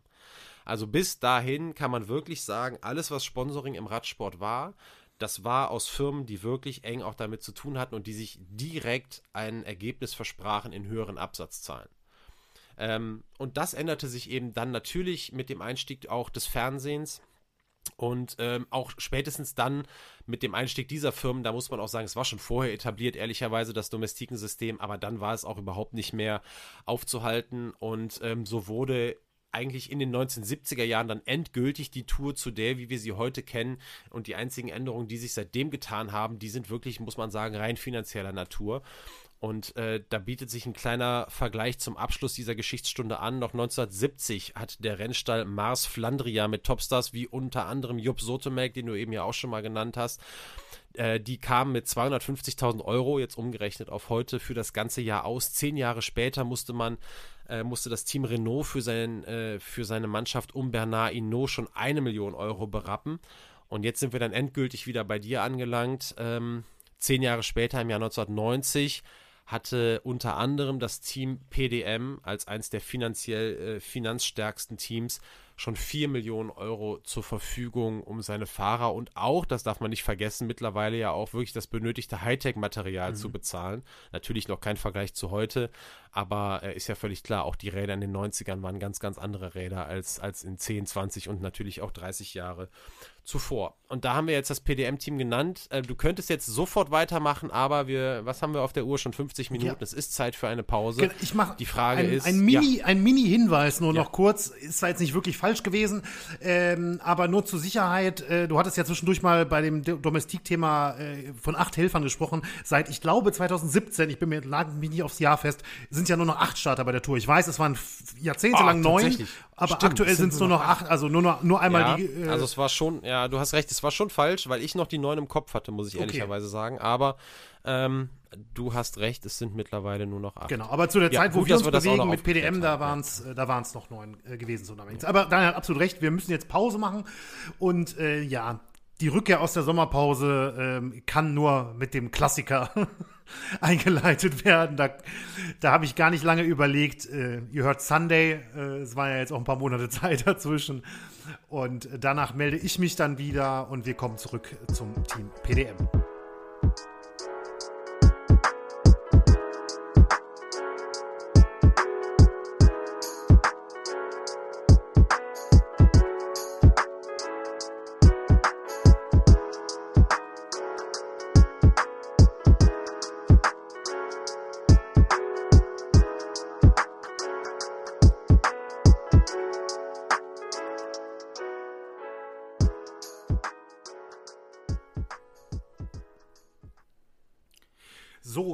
Sind wir wieder nach einer kurzen Pause. Was ich natürlich nicht vergessen möchte, bevor wir wieder zurück zum Hauptthema kommen, ist ein herzliches Dankeschön natürlich an Daniel für die Geschichtsstunde. Mit meinem Einwurf gerade ist mir das ganz durchgerutscht, aber wir wollen natürlich die guten Manieren äh, in Schattenseiten nicht unter den Tisch fallen lassen nach der Sommerpause. So, wir kommen jetzt erstmal wieder zurück zum Team PDM und wir bleiben erstmal in der Chronologie. Das heißt, wir schauen kurz auf das Jahr 1987. Nochmal zur Erinnerung neuer Teamchef mit, oder neuer Teamboss mit Manfred Kricke, neuer Teammanager mit Jan Gispers und auch ein paar neue Fahrer neben den Top-Leuten aus dem Vorjahr, die alle im Team geblieben sind. Ja, und 1987 ähm, blieben im Frühjahr die großen Erfolge für PDM diesmal aus. Steven Rooks holte zwar ein paar gute Ergebnisse wie Platz 2 bei Amstel Gold Race oder Platz 6 bei der Flandern-Rundfahrt, aber Siege waren nicht dabei. Den Fokus legte das Team aber auf die Tour de France. Und hier schien das Rennen wirklich so offen zu sein wie seit Jahren nicht. Denn Vorjahressieger Greg LeMond konnte nicht starten, weil er, und das ist wirklich kein Scherz, weil er bei einer Truthahnjagd versehentlich von seinem Schwager angeschossen wurde und deswegen wirklich bei der Tour ausfiel 1987. Oh ja, genau, das habe ich auch gedacht. Bernard Hinault hatte seine Karriere beendet und einen klaren Favoriten gab es somit nicht. So galt Pedro Delgado von PDM als einer der wirklich großen Favoriten auf den Toursieg, neben dem ihren Stephen Roach, der den Giro 1987 gewonnen hatte, und dem zweimaligen Toursieger Laurent Fignon, der allerdings immer noch nach seiner Topform suchte. Der hatte, ist so ein richtiges Formtief gefallen nach seinen Siegen 83, 84. Und die Tour 1987 ist auch aus deutscher Sicht eine besondere, denn die begann in Deutschland, genauer gesagt in West-Berlin. Dort gab es einen Prolog, eine Flachetappe und ein Teamzeitfahren. Drei Etappen vor Ort. Dann ging es erst nach Karlsruhe und von dort über Stuttgart und Pforzheim nach Straßburg. Also erst auf der fünften Etappe kam die Tour 87 in Frankreich an. Und PDM musste diesmal nicht bis zu den Bergen warten, um eine Etappe zu gewinnen. Das war ja im Vorjahr so. Diesmal gewann Ari van der Poel das neunte Teilstück von Orléans nach Renasé. Klarer Kapitän war aber Pedro Delgado. Er sollte die Tour gewinnen. Es war aber auch klar, dass er das in den Bergen machen müsste, da er im Zeitfahren nicht so stark war wie Stephen Roach. Der wiederum hatte bereits die zehnte Etappe gewonnen. Ein Einzelzeitfahren über, und dann jetzt halte ich fest, gerade aus heutiger Sicht, ein Einzelzeitfahren über 87,5 Kilometer. Mhm. Eine Distanz, wo wirklich, wenn man die heutigen Tourzeitfahren aus den letzten Jahren ähm, kennt, da wird einem ja fast schwindelig. 20 oder so. Ja. Ne, genau. Ähm, jedenfalls hatte Roach Delgado dort zweieinhalb Minuten abgenommen. Und in den Pyrenäen wollte der Spanier zurückschlagen. Das gelang ihm aber nur bedingt. Obwohl er auf den Bergetappen vor Roach ins Ziel kam, konnte er kaum Zeit gut machen. Nach den Pyrenäen lagen Roach und Delgado auf Platz 3 und 4 der Gesamtwertung. Bei einem Bergzeitfahren zum Mont Ventoux äh, hinauf konnte Delgado dann mehr Zeit auf Roach gut machen. Und auf der zweiten, 20. Äh, Etappe nach Alpe d'Huez nahm er Roach fast zwei Minuten ab und übernahm dann das gelbe Trikot. Also PDM sah wirklich dann aus wie die potenziellen Toursieger in Form von Pedro Delgado. Weil mir das gerade einfällt, übrigens noch äh, als interessante Info zwischendurch, die Tour de France 1987 ist auch die Tour mit den meisten Etappen in der Geschichte. Es gab 25 Etappen plus ein Prolog. So viel waren es davor und danach nie wieder. Also es war tatsächlich da eine mehr als dreiwöchige Rundfahrt. Das sind ja auch, mhm. Heute ist ja ganz klar Standard 21 Etappen, aber ähm, über die Jahre hinweg, auch noch bis in die 90er, ist das tatsächlich immer mal wieder ein bisschen variiert. Gab es das nicht auch mal irgendwann, dass es an einem Tag zwei Etappen gab? Also so zwei Kurzetappen oder so, irgendwas klingelt da bei mir. Also das, das gibt es grundsätzlich im Radsport schon mal. Das äh, Kriterium International fällt mir da ein in Frankreich. Das hat am Schlusstag äh, ein Zeitfahren und eine kurze Etappe.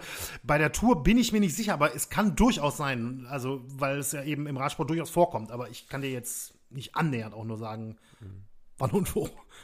Nee, aber äh, vielleicht nur, weil du das eben noch gerade sagtest mit dem Zeitfahren, diese 87 Kilometer. Wir haben, äh, deswegen hast du es, glaube ich, auch nochmal so betont, im, im, im Zuge dieser Tour ja äh, mal drüber gesprochen und ich habe ja gesagt, ich, ich finde, dass es viel zu wenig Zeitfahren mhm. gibt. Dass es ein, ein, es gibt eigentlich immer ein, drei wesentliche Elemente bei Tour, so wie ich sie mir vorstelle und wie sie mal war. Das ist eben Flachetappe, Bergetappe und Zeitfahren. Und äh, das, was im Moment da stattfindet, muss ich sagen, in den letzten Jahren, das ist einfach viel zu wenig. Und ich finde, das Zeitfahren hat eine viel zu geringe Bedeutung. Ich will noch nicht mal unbedingt ein Mannschaftszeitfahren haben, da bin ich kein Riesenfan von. Aber Einzelzeitfahren, aber 87 Kilometer wäre selbst mir zu lang. Ja. Also das äh, finde ich auch nicht so geil. Nee, die hatten auch, das war glaube ich dann, äh, also da, die sind zwei Stunden unterwegs dann, ne, pro Kopf ungefähr mhm. jetzt über den Daumen gesagt. Also das ist schon ein bisschen extrem, muss man wirklich sagen. Und äh, da wären ja auch Abstände dabei, das wäre schon nicht mehr feierlich. Ne? Also, ja, ja, eben. aber grundsätzlich bin ich, äh, bin ich bei dir, absolut. So, äh, zurück zum Rennen 1987. Dort hatte Delgado nun also noch 20 Etappen die, das gelbe Trikot und 25 Sekunden Vorsprung auf Steven Roach. Sollte PDM jetzt also schon im zweiten Jahr die Tour gewinnen können, als Delgado seinen Vorsprung auf der 21. Etappe auf 39 Sekunden ausbauen konnte, sah es wirklich so aus, aber Roach schlug auf der letzten Bergetappe, der 22.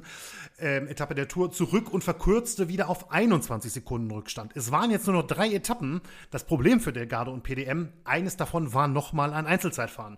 Und dort kam es dann, wie es kommen musste.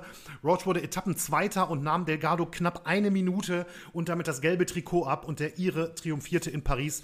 Der Gardo musste sich mit Platz 2 zufrieden geben.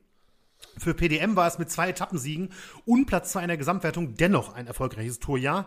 Übrigens nochmal eben nebenbei, Steven Rooks hatte eine wirklich, ich, ich, nenne es mal unauffällige Tour de France 1987. Er konnte nicht an seine starken Leistungen aus dem Vorjahr anknüpfen. Nach der 19. Etappe gab er das Rennen auf Platz 58 liegend auf. Und Gerd-Jan Teunisse, der Jungprofi, den ich eben schon angesprochen habe, der ja ähm, zu PDM kam für das Jahr, war ebenfalls bei der Tour am Start. Er wurde 48. hatte aber wirklich kein herausragendes Ergebnis oder so. Also der ist jetzt auch nicht irgendwie aufgefallen. Das sage ich nur, weil sich das 1988 bei beiden massiv ändern sollte. Und das 19, Jahr 1988 ist auch das, in das wir jetzt direkt springen. Und das brachte einen weiteren Umbruch bei PDM. Denn der Top-Rundfahrer Pedro Delgado wechselte das Team und ging zurück zum spanischen Team Reynolds, wo er bereits 1982 bis 84 fuhr. Aber PDM landete dafür einen echten Coup und verpflichtete stattdessen mit Greg Lemond, den Toursieger von 86 und einen klaren, also muss man wirklich sagen, Superstar des damaligen Radsports, der US-Amerikaner. Lemons sollte dann eben den ersehnten Toursieg zu PDM holen, doch schnell wurde klar, dass das wohl eher nichts werden dürfte. Einerseits hatte Lemond weiterhin Verletzungspech und fiel wirklich fast das ganze Jahr aus, der hat nur ganz wenige Rennen gemacht, aber zusätzlich gab es auch immer wieder ziemliche Spannungen zwischen Lemond und PDM. Bekannt waren zunächst eigentlich nur Streitereien bezüglich seines Gehalts, aber wie ein Jahr später, also 1989 dann herauskam, gab es auch andere Gründe. Denn Lemond hatte schnell herausgefunden, dass bei PDM nicht ein, oder das PDM nicht einfach so zu einem der absoluten Spitzenteams wurde, sondern dass im Team wirklich teilweise massiv gedopt wurde. Und Lemond, der immer betonte, bis heute sauber gewesen zu sein, ich glaube, er sagt sogar, er ist der letzte saubere Tour de France-Sieger, hat er, glaube ich, mal vor ein paar Jahren gesagt. ähm, der hatte sogar behauptet, dass man ihn bei PDM zu der Einnahme von Testosteron gedrängt hätte. Laut einem Artikel der LA Times von 1989, in dem Lemons Anwalt zitiert wird, hatte Greg Lemons sogar Angst, dass man ihn bei PDM zum Doping zwingen könnte, indem man ihm Sachen quasi untermischt. PDM wies die Vorwürfe damals natürlich zurück, drohte sogar mit rechtlichen Schritten, aber ich sag mal, dass bei PDM nicht alles sauber war, das kam nicht erst durch Greg Lemons Anschuldigungen heraus, also 1989 dann, sondern bereits während der Saison 1988, in die wir jetzt wieder zurückspringen. Ich hatte ja gesagt, Delgado war weg und Lemons zwar da, aber der fuhr eben kaum ein Rennen. PDM fehlte also ein echter Rundfahrer für das Jahr und auch für die Tour de France. Das Team hatte zwar ein sehr starkes Frühjahr mit äh, Top-3-Plätzen bei Mailand Sanremo und Amstel Gold Race und wirklich riesiger Dominanz bei Lüttich, Bastogne Lüttich, dass Ari van der Poel gewann und wo Steven Rooks zusätzlich noch Vierter wurde. Aber für die Tour hatte man eigentlich keinen echten Topfahrer im Team. Man hatte so ein paar Allrounder und halt Klassiker-Spezialisten, aber so der richtige Rundfahrer, wie man den so auf dem Papier kennt, der war eben nicht in der Mannschaft. Eigentlich wie sich herausstellen sollte. Aber von vorne. Denn Topfavorit für die Tour 88 war der Vorjahreszweite und eben Ex-PDM-Fahrer Pedro Delgado. Denn Stephen Roach konnte nach einer Knie-OP nicht starten und Lemond war, wie ich es jetzt schon gesagt habe, ständig verletzt. Als größter Konkurrent von Delgado wurde der Amerikaner Andrew Hampston eingeschätzt, der zuvor den Giro d'Italia gewann. PDM wurde bei der Tour aber zumindest in der Gesamtwertung nicht viel ausgerechnet. So startete das Rennen eigentlich auch katastrophal für PDM. Beim Teamzeitfahren auf der zweiten Etappe wurde PDM nur 18. von 22 Teams.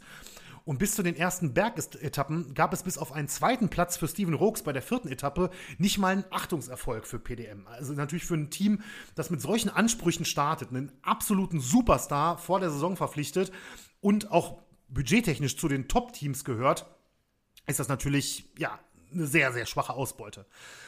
Aber auf der elften Etappe ging es in die Alpen und obwohl nicht viel dafür sprach, dass sich das jetzt ändern würde, weil, wie gesagt, PDM fehlte ein Weltklasse-Kletterer, ähm, änderte sich dann quasi eben die, ähm, ja, die Ausbeute für PDM wirklich dramatisch. Denn wie sich in den Alpen herausstellen sollte, hatte PDM überraschenderweise doch Weltklasse-Kletterer im Team, das wusste vorher nur keiner.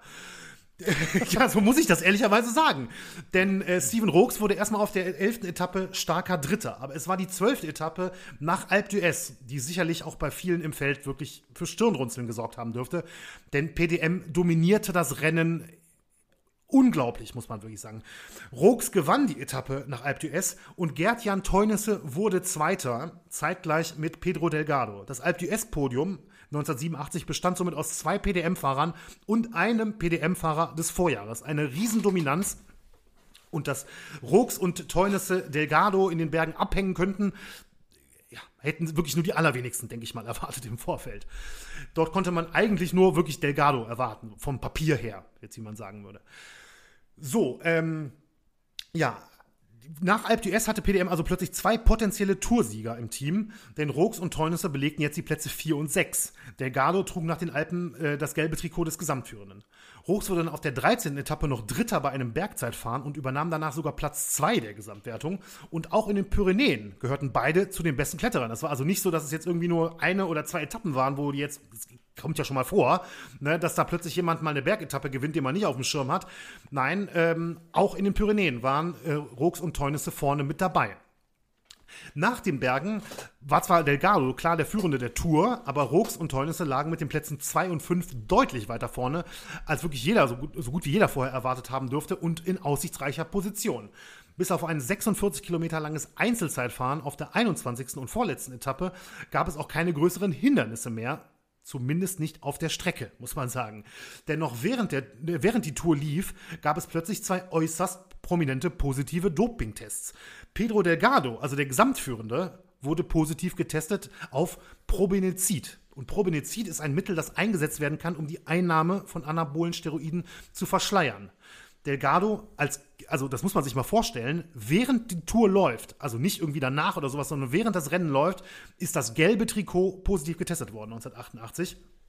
Aber mhm. Delgado wurde nicht bestraft, denn Probenezid stand zu dem Zeitpunkt zwar auf der Dopingliste des Internationalen Olympischen Komitees, aber noch nicht auf der des Radsport-Weltverbandes UCI. Das passierte übrigens dann einen Monat später, aber Delgado konnte entsprechend nicht belangt werden, obwohl es rauskam, dass er positiv getestet wurde. Der damalige Tourdirektor Xavier Louis hatte zwar noch versucht, Delgado dazu zu überreden, die Tour freiwillig zu beenden, aber der Spanier weigerte sich und fuhr weiter. Etwas anders sah es im zweiten Dopingfall aus, denn auch PDM-Fahrer Gerd-Jan Teunisse der bei der Tour eben in den Bergen so überraschte und Fünfter jetzt war, wurde positiv getestet. Bei ihm wurde ein deutlich erhöhter ähm, Testosteronwert festgestellt. Im Gegensatz zu Delgado konnte die Tour Teunisse aber dafür bestrafen. Allerdings bekam er eine Zeitstrafe von 10 Minuten und fiel damit in der Gesamtwertung von Platz 5 auf Platz 11 zurück. Und ja, ich sag mal, aus heutiger Sicht ist es natürlich eine mehr als milde Bestrafung. Ne? Also wenn heute ein Fahrer mhm. während der Tour oder irgendeinem Rad, bekannten Radrennen äh, positiv getestet wird, dann ist der raus. Ne? Ähm, also eine 10 Minuten Zeitstrafe und ich glaube 750 Francs, wenn das habe ich jetzt nicht notiert, aber habe ich jetzt gerade so im Kopf. Als Geldstrafe ähm, kann man, glaube ich, schon als sehr milde Bestrafung bezeichnen. Aber es war offensichtlich damals so. Man kann aber festhalten, mit Delgado und Teunisse wurden ein Ex- und ein aktiver PDM-Fahrer beim Dopen erwischt, und zwar während des Rennens. Wie deutlich später herauskommen sollte, war das wirklich nur die Spitze des Eisbergs bei der Tour 88, aber wie gesagt, dazu nachher mehr. Erstmal bleiben wir beim Rennen. In der Gesamtwertung passierte zum Ende nicht mehr viel. Delgado verteidigte Gelb, auch beim Zeitfahren, und kam als Sieger der Tour de France 1980, äh, 1988 in Paris an. Steven Rooks holte Platz 2 für PDM, ein herausragendes Ergebnis.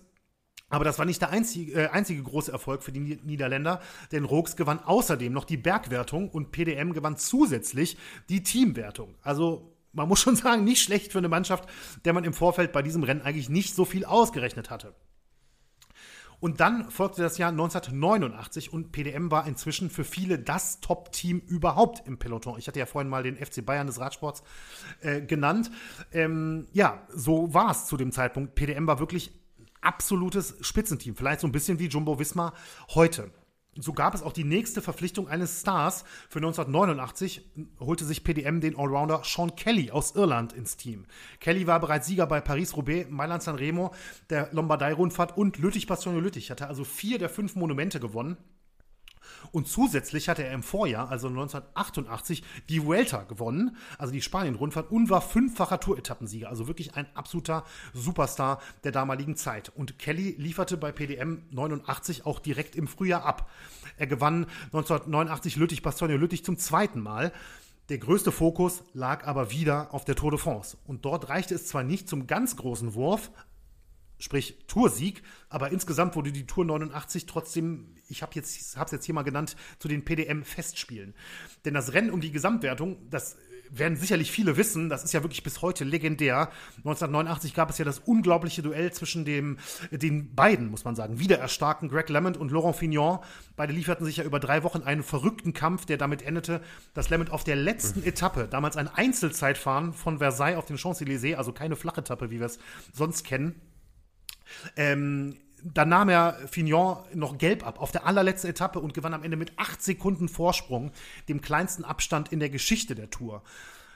Das ist doch die Geschichte gewesen, äh, wo im Zeitfahren Greg Lemon schon mit diesem damals noch sehr futuristischen Zeitfahrhelm gefahren ist und Laurent Fignon, der so ein bisschen wallendes, langes Haar hatte und dann wurde nachher gesagt, also der hat die Zeit im Zeitfahren, hätte der auch so einen Helm getragen, also das ist wahrscheinlich Quatsch, aber hätte er auch diesen Helm getragen, dann hätte er vielleicht die Tour gewonnen. Möglicherweise. Ich weiß natürlich nicht, keine Ahnung, wie man das jetzt auf Sekunden, in Sekundenform runterrechnen nee, kann, eben. aber also, er wäre wahrscheinlich schon schneller ja diese, gewesen, sagen wir mal so. Ob es dann acht Sekunden gewesen wären, weiß ich nicht. Aber auf jeden Fall, also das muss man sich grundsätzlich sowieso mal vorstellen. Ich meine, das ist ja jetzt, wie gesagt, eine sehr bekannte Tour, aber acht Sekunden nach drei Wochen, das ist ja wirklich irre. Ne? Also, ähm, Ja, man hat ja dieses Jahr zwischenzeitlich mal gedacht, als könnte es ähnlich Richtig, eng werden. Ne? Es war ja dann nachher nicht ganz so, aber äh, das hat sicherlich für die Spannung gesorgt. Und eins nur, weil wir gerade kurz äh, dich jetzt äh, vielleicht auch etwas uncharmant, aber halt unterbrochen haben. Ähm, dieser Satz von Greg Lemond ist mir jetzt nicht so ganz aus dem Kopf gegangen, der ja gesagt hat, er sei gegeben oder er sei der letzte saubere Toursieger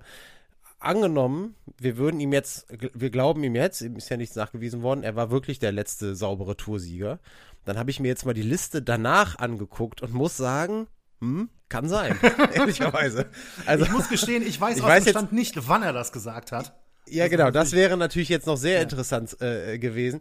Aber Miguel Indurain gab es ja immer riesige Diskussionen darum, fünfmal gewonnen. Bjarne Ries wissen wir, Jan Ulrich wissen wir, Marco Pantani wissen wir, dann kam sechsmal Lance Armstrong. Da steht mittlerweile mehr No drüber Winner reden. teilweise.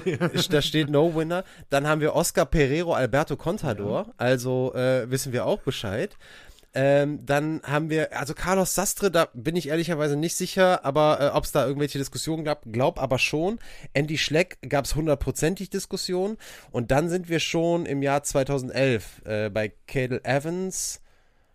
Boah, da weiß ich jetzt gar nicht, aber dann Wiggins, Froome, Nibali, okay, Froome, Thomas, Bernal, okay, also später gehen wir ja dann auch in die Phase rein, die wir ja jetzt immer noch als die sauberere äh, Phase des Radsports bezeichnen. Also da mag das dann irgendwann nicht mehr stimmen, aber ähm, da ist schon ein bisschen was dran.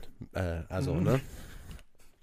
Ja, Ja. absolut möglich, absolut möglich. Die Frage ist natürlich, ich meine, wer weiß, wer weiß das schon alles, ne? Aber, Nee, aber Lemon gilt, das muss schon, man, das schon muss man klar, schon aber- sagen, wirklich als einer der frühesten ähm, wirklich Anti-Doping-Kämpfer, was das so angeht. Ne? Der, Ja, du hast auch eben, das war aber eine, eine, eine Tour vorher, ähm, als er, ähm, also nicht eine Tour vorher, sondern Jahre vorher, als äh, er sich auch mit Bernard Hinault um den Sieg ähm, da duelliert hat, das war dann wahrscheinlich irgendwann 85 oder 86. Da hattest du auch von einer, äh, von einer Etappe erzählt, auf der Lemon dann ähm, angezogen war und er wollte, äh, also er wollte ausreißen und hat sich dann übernommen und hat dann super viel Zeit verloren. Da habe ich noch gedacht, als du das erzählt hast, ohne dass ich irgendwas wusste, was er spielt, habe ich noch gedacht, ja, das ist so ein Zeichen für, für, für Menschlichkeit, wenn du, wenn du dir einen Ausreißversuch vornimmst und dann merkst, oh, verdammt, ich habe zu viel Gas gegeben, ich muss jetzt leider fünf, sechs Minuten kassieren, ist auf jeden Fall menschlich. ja, das stimmt. Aber.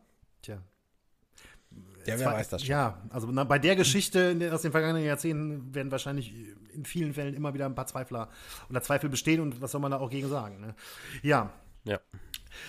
Äh, so, also, Tour 89, Fignon, ähm, Fignon und Greg Clement, acht Sekunden. So, jetzt bin ich wieder da. So, wie gesagt, also das überstrahlt natürlich alles und das ist auch so das, was ich jetzt zum Beispiel so spontan, hätte man, man mich jetzt gefragt, Tour 89, was fällt dir da so ein?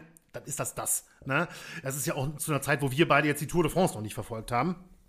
Aber ähm, was mir dann jetzt bei der Recherche aufgefallen ist, das ist ja nicht schwer, das kann man ja relativ schnell nachgucken, ähm, die unglaublichen Ergebnisse, die PDM eingefahren hat, die werden zwar überstrahlt davon, aber die muss ich hier natürlich trotzdem erwähnen, denn am Ende der Tour belegten vier PDM-Fahrer einen Platz unter den Top Ten. Gerd-Jan Teunissen wurde Vierter, Steven Rooks Siebter, der Mexikaner Raúl Alcala, der kam noch gar nicht vor, aber der fährt ab jetzt auch Top-Ergebnisse ein, der wurde Achter und Sean Kelly, der Neuzugang, wurde Neunter. Dazu gewann Kelly das grüne Trikot, Teunissen das Bergtrikot, Rooks die Kombinationswertung und PDM die Teamwertung.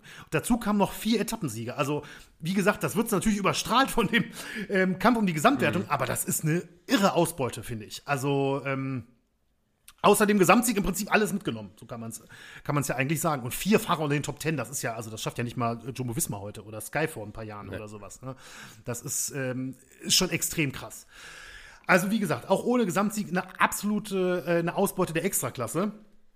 Und jetzt dann 1990, das Jahr, wo es wirklich einen echten Umbruch bei PDM gab, gab denn Rooks und Teunisse, zwei der Hauptdarsteller der bisherigen Folge hier auch bei uns, die verließen das Team. Mit Erik Breuking holte man aber einen adäquaten Ersatz für die großen Rundfahrten, denn Breuking hatte 87 und 88 das Podium beim Giro d'Italia erreicht und 1988 auch schon mal einen respektablen zwölften Platz bei der Tour geholt und er galt als jemand, dessen besten Jahre eben noch vor ihm lagen. Breuking war vor allem ein herausragender Zeitfahrer, hatte aber auch Qualitäten am Berg. Aber wir haben ja eben schon gehört, die Zeitfahrdistanzen, die es teilweise gab und natürlich auch mehrere Zeitfahren, spielt natürlich eine große Rolle. Von daher ähm, galt er schon als potenziell möglicher Toursieger der Zukunft. Und es gab auch außerhalb der aktiven Fahrer einen, wie sich später dann zeigen sollte, mehr als einschneidenden und wichtigen Wechsel im Team. Denn 1990 kam mit Wim Sanders ein neuer Teamarzt zu PDM. Sanders wird später noch eine Hauptrolle spielen. Aber erstmal kurz zurück zum Sport. Ich wollte den Namen noch schon mal fallen lassen, weil er jetzt natürlich äh, zeitlich auch eine Relevanz hat. Ähm, zurück zum Sportlichen, wie gesagt, und außerdem fuhren 1990 dann auch erstmals zwei Deutsche für PDM, nämlich Uwe Raab und Uwe Ampler. Ich vermute mal, beide werden wahrscheinlich den meisten Hörerinnen und Hörern eher wenig, wenig bis nichts sagen. Ich weiß nicht, wie es bei dir ist. Nee, okay, das liegt nichts. vermutlich daran, dass beide zwar auch für das Team Telekom fuhren, aber in der ersten Hälfte der 90er und damit noch vor der großen TV-Zeit für die Tour in Deutschland eben. Also ich glaube, das war dann 94, 95 oder sowas um den Dreh. Jedenfalls war Raab ein starker Sprinter, der vier Etappen bei der Vuelta und dort zweimal die Punktewertung gewinnen konnte in seiner Karriere. Und Ampler war ein Rundfahrer, der gehörte in der DDR zu den absoluten Spitzenfahrern. Er gewann mehrfach die Friedensfahrt, das war ja eine riesengroße Rundfahrt der damaligen Zeit. Ähm, und wurde 1986 Amateurweltmeister und holte 1988 olympisches Gold im Mannschaftszeitfahren für die DDR. Also wirklich ein Spitzenfahrer. Doch bevor die Saison 1990 überhaupt so richtig losging, überschattete erstmal ein Todesfall die Vorbereitung des Teams PDM. Denn Johannes Draja, 20. der Tour 1989 und wichtiger Helfer im PDM-Team, starb in der Nacht des 27. Februars 1990. Und ich zitiere jetzt äh, einen Spiegelartikel aus dem Jahr 1991. Da heißt es, Dreier wachte morgens um halb fünf mit Herzschmerzen auf. Eine Stunde lang rang er um Luft. Dann war er tot. Den Artikel habe ich euch auch in den Shownotes verlinkt. Johannes Dreier war 26 Jahre alt, topfit und in den besten Jahren seiner Radkarriere und wie gesagt, plötzlich war er tot. Die offizielle Todesursache Herzversagen. Seine Witwe sagte allerdings schon kurz danach offiziell, er hat Erythropoetin genommen. Erythropoetin, ich hoffe, das muss ich jetzt zum letzten Mal so laut, lang sagen, ist besser bekannt unter dem Kürzel EPO. Und schon lange ist natürlich aus heutiger Sicht bekannt, EPO galt als das Wundermittel überhaupt im Doping in den 90ern und natürlich teilweise auch darüber hinaus. Also die Witwe hat quasi direkt, ähm, was heißt zugegeben, aber sie hat gesagt, er hat EPO genommen, 1990 schon. Und ähm, das amerikanische Fachblatt, also EPO werden sicherlich fast alle, denke ich, einfach mal schon mal gehört haben. Ähm, da ja. gibt es natürlich, das kann man Unf also Epo ist nicht eine Folge, Epo ist ein eigener Podcast, ja, ähm, würde ich mal, würde ich mal behaupten. Es ist ja unfassbar, wie das, ähm, wie man das, wie weit man das spinnen kann. Aber nur mal kurz stellvertretend: Das amerikanische Fachblatt Velo News nannte Epo Anfang der 1990er Jahre die Zitat Atombombe des Radsports. Also das ist wirklich eine so extreme Aussage, die zeigt, ähm, ja, was davon gehalten wurde und wie groß die Wirkung von EPO eingeschätzt wurde als Dopingmittel. Kurz zur Info dazu. 2017 kam eine Studie heraus, die stark anzweifeln ließ, dass EPO wirklich eine so durchschlagende Wirkung hatte, sondern vielmehr davon sprach, dass es sogar kaum eine Wirkung auf das Leistungsvermögen hat. Ich weiß nicht, ob das vielleicht dem einen oder anderen bekannt ist. Das ging auch relativ prominent durch, ähm, durch die deutsche Presse. Auch da verlinke ich euch einen äh, Artikel von der Zeit, der sich mit dieser Studie beschäftigt. Ich will das jetzt gar nicht groß weiter ähm, ausbauen, weil das wirklich sonst völlig äh, weit wegführen würde vom heutigen Thema. Aber äh, es gibt wirklich so ein bisschen, ja, Epo in den 90ern teilweise. Atombombe des Radsports, habe ich ja gerade gesagt, als Zitat. Und später dann Studien, die sagen, so eine große Wirkung hatte das gar nicht. Aber ich habe trotzdem noch mal eine Aussage von einem aktiven Sportler ähm, rausgenommen, oder es gibt mehrere dazu, aber eine stellvertretend, nämlich von dem niederländischen Radprofi Peter Winnen. Der war in den 1980ern immerhin viermal ein hatte der ein Top-10-Ergebnis bei der Tour eingefahren und war einer der Top-Bergfahrer seiner Zeit. Und der hat mal gesagt, Zitat, Seit der Einführung von EPO war ich sofort chancenlos. Die größten Bauerntölpel ließen mich stehen. Das Niveau war mit einem Schlag wahnsinnig gestiegen. Seit dem, Talent, äh, seit dem Moment war Talent nicht mehr entscheidend. Ich finde, das ist ein Zitat, ja, das spricht natürlich sehr stark für das, wie EPO auch in den 90ern angesehen wurde ich bin natürlich kein Wissenschaftler, kein Arzt, kein Nix, ähm, der sich jetzt irgendwie einschätzen könnte, ähm, wie äh, relevant die Studie von 2017 ist im Vergleich zu dem, was in den 90ern passiert ist, etc.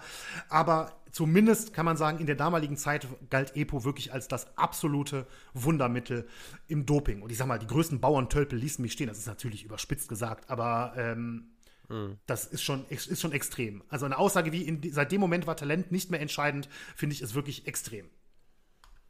Ja, klar. Ist natürlich am Ende auch eine Einzelaussage. Klar. Ich kann, ich, mir war die Studie nicht bekannt, muss ich sagen. Ich wusste nicht, dass EPO, äh, dass die Wirkung von EPO mal in dieser Form bewertet wurde. Ähm, ich glaube, in diesem Zusammenhang erstmal wichtig, ändert nichts daran, äh, dass es verboten war und ändert auch nichts daran, dass es gefährlich absolut, war. Absolut, absolut. Ändert allerhöchstens was daran, ähm, wie, wie krass jetzt vielleicht ein, das Leistungsniveau steigt. Richtig. Das ist das Einzige, Richtig. was wir jetzt nicht einstellen. Und man weiß ja auch nicht, in welchem Ausmaß teilweise, äh, und das war ja wirklich ein bisschen der wilde Westen des Radsports zu der Zeit, ähm, in welchem Ausmaß da äh, verabreicht wurde und in der Studie. Das ne, ist, ist vielleicht auch nicht so einfach nachvollziehen. Keine Ahnung. Ja, stimmt. Weiß ich nicht. Ähm, also wie gesagt, da jetzt insgesamt näher drauf einzugehen, das würde viel zu weit führen. Wer sich näher damit beschäftigen möchte, der findet online wirklich allerlei Material dazu.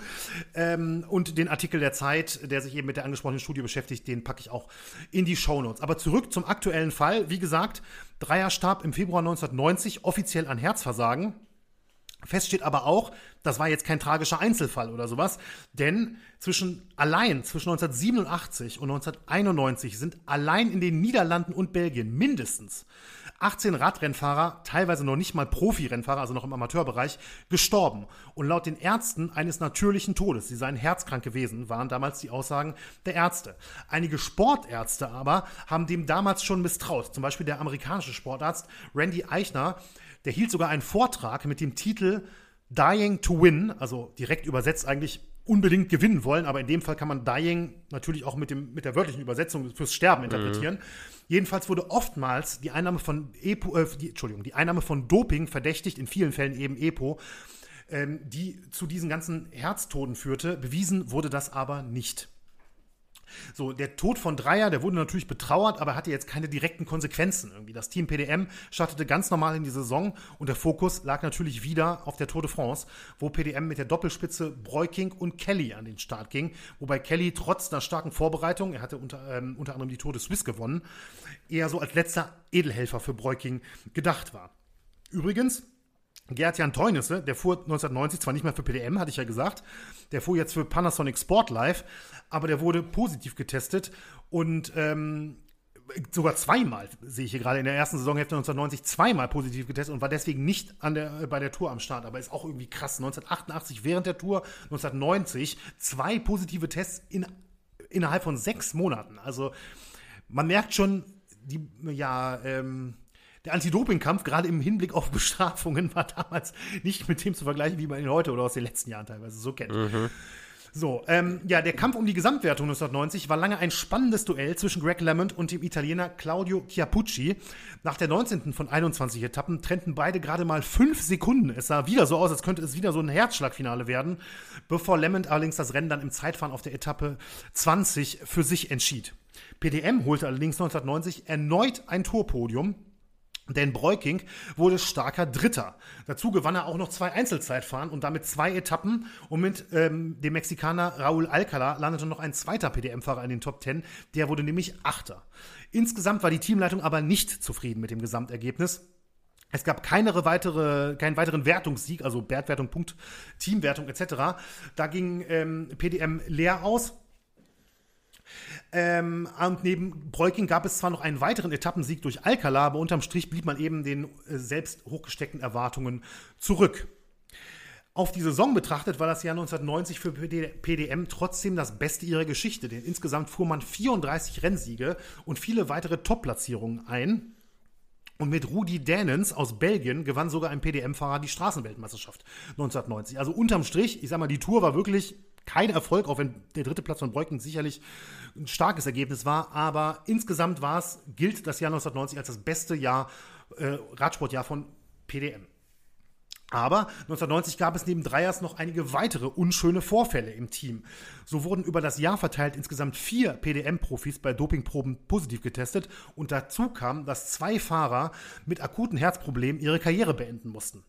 Übrigens, weil es nachher nicht mehr vorkommen wird, der eben angesprochene Rudi Dannens, der Straßenweltmeister von 1990, ähm, musste 1992 im Alter von 32 Jahren ebenfalls seine Karriere wegen Herzproblemen beenden. Also ich finde es richtig krass, wie oft das in diesem, Zeit, äh, in diesem Zeitraum passiert ist, dass Leute in ihren 20ern, Ende 20er, Anfang 30er oder sowas mit Herzproblemen ihre Radsportkarriere beenden mussten. Übrigens, ich sage das zwar später nochmal, aber jetzt passt es gerade gut. Gerd-Jan Teunisse 1995 auch. Der war ja dann nicht mal bei PDM, mhm. aber ist auch jemand, der mit Herzproblemen dann relativ früh, ich glaube, der war 30 damals, ähm, seine Radsportkarriere beenden musste. Es ist ja immer total total schwierig, weil ja eben auch die offiziellen Todesursachen in, in ganz vielen Fällen eben dann natürliche genau. Todesursache lauten. Äh, und das einzige, der einzige Hinweis, den man ja wirklich darauf hat, dass das Ganze auf, auf Doping und in diesem speziellen Fall eben ja häufig auf Epo-Doping zurückzuführen ist, ist ja wirklich die Masse an, ähm, an entweder Todesfällen oder an solchen Fällen, wie du gerade gesagt hast, frühes Karriereende wegen Herzproblemen. Mhm. Ähm, das ist ja das Einzige, was man wirklich in der Hand hat, wo man sagen kann, das ist, ne? Ansonsten, es gibt Studien, die auch sagen, also jetzt begebe ich mich allerdings auch auf dünnes Eis, als würde ich ganz viele Studien kennen. Es ist halt nur so, dass das alles wissenschaftlich natürlich seit Jahrzehnten begleitet wird, die natürlich sagen, Dopingmittel, EPO im Speziellen, sind einfach ein ganz großes Risiko für die Gesundheit derjenigen, die, die es zu sich nehmen. Aber es fehlt eben am in ganz vielen Fällen und gerade in diesen auch tragischen Todesfällen am Ende wirklich der, der letzte, auch nach, nach außen getragene Beweis, dass es eben genau deswegen auch zu diesen Todesfällen kam. Ne? Und deswegen ist es, finde ich, auch immer ganz wichtig, auch wirklich, so wie du das jetzt auch gemacht hast, auf diese Masse an Fällen einfach hinzuweisen, weil das einfach das stärkste Indiz ist, das man auch einfach hat absolut, in diesen Fällen. Ja, absolut. So, ähm, es folgte jetzt das Jahr 1991 und diesmal wollte PDM wirklich den großen Wurf schaffen und endlich die Tour gewinnen. Der Vorjahresdritte Erik Breuking galt als einer, dem das eben in diesem Jahr gelingen könnte. Zusätzlich hatte man mit Sean Kelly und dem starken Raul Alcala eben noch zwei weitere potenzielle Top Ten Leute als Helfer im Team. Also wirklich ein starkes Team, das jetzt schon grundlegend gut für die Tour aufgestellt war. Und PDM wollte vor der Tour 91 auch wirklich nichts dem Zufall überlassen. Ja, also es gibt Berichte, dass Teamboss Manfred Kricke die Vorbereitung wie eine Militäroperation geplant haben soll für 91. Das ist jetzt nicht ein Wort von mir, das stammt so aus den Berichten.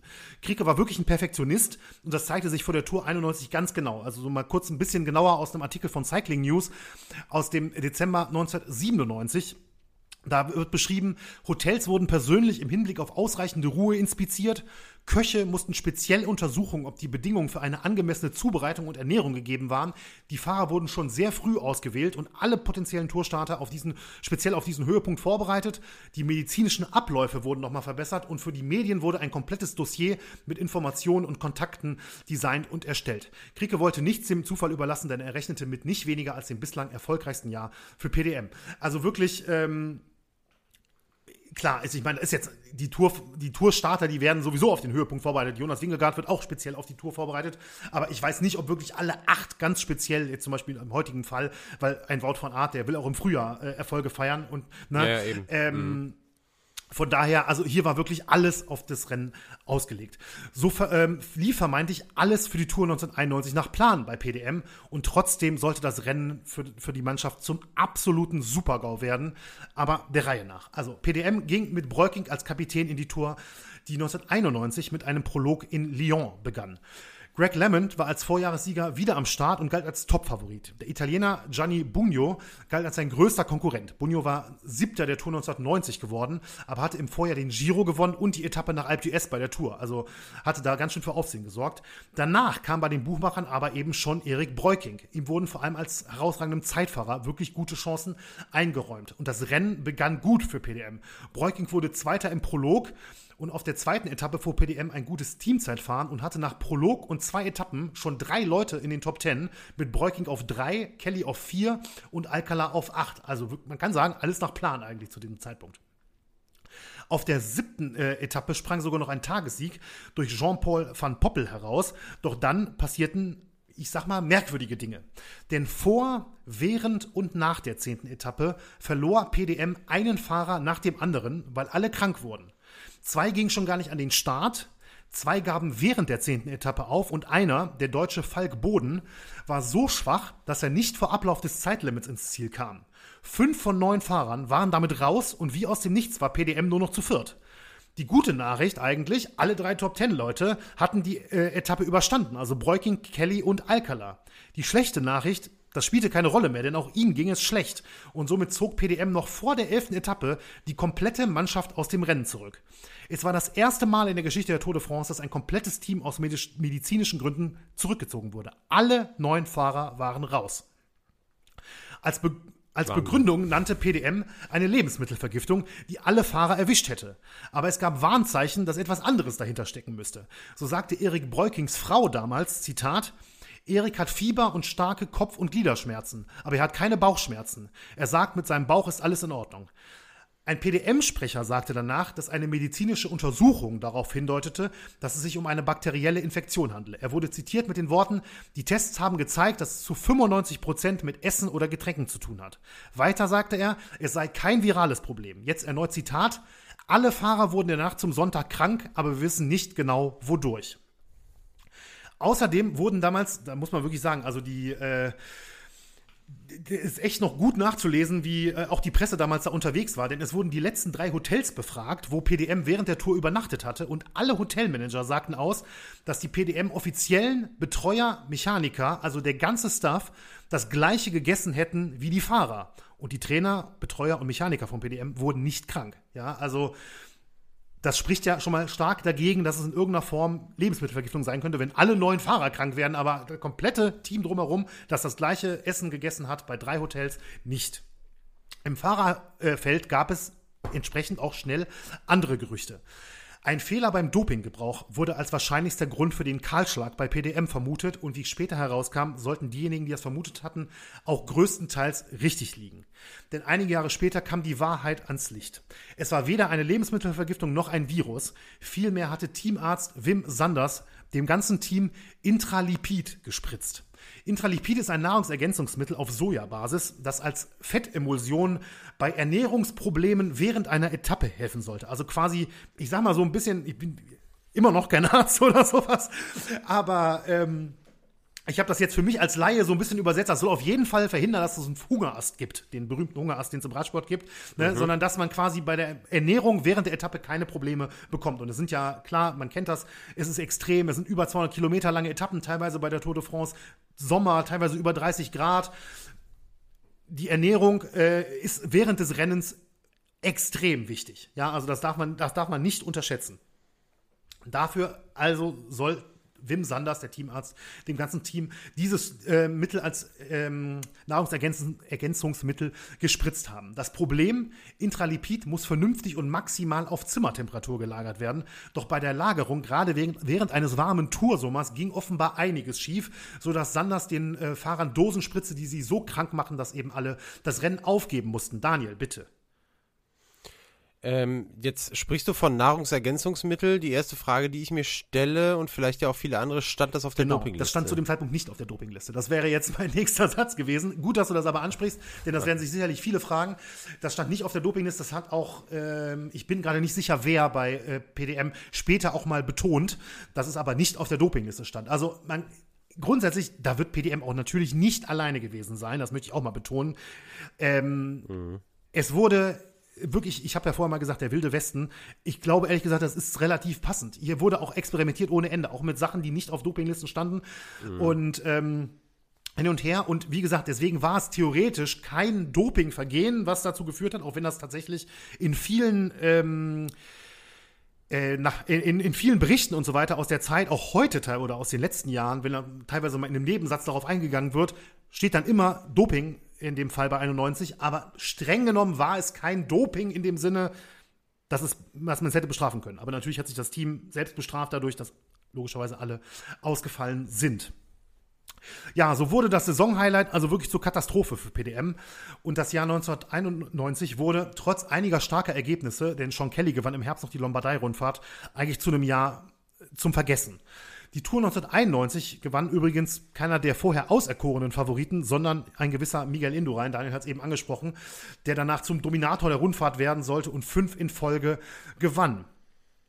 Ja, das Jahr 1991 oder das, ja, im Prinzip so die Intralipid-Affäre, wie sie teilweise genannt wurde, war gleichzeitig auch so ein mhm. bisschen der Anfang vom Ende für PDM, denn Teamboss Manfred Kricke verließ PDM nach der Saison 91 Das folgende Jahr 92 sollte dann das letzte für das niederländische Team werden.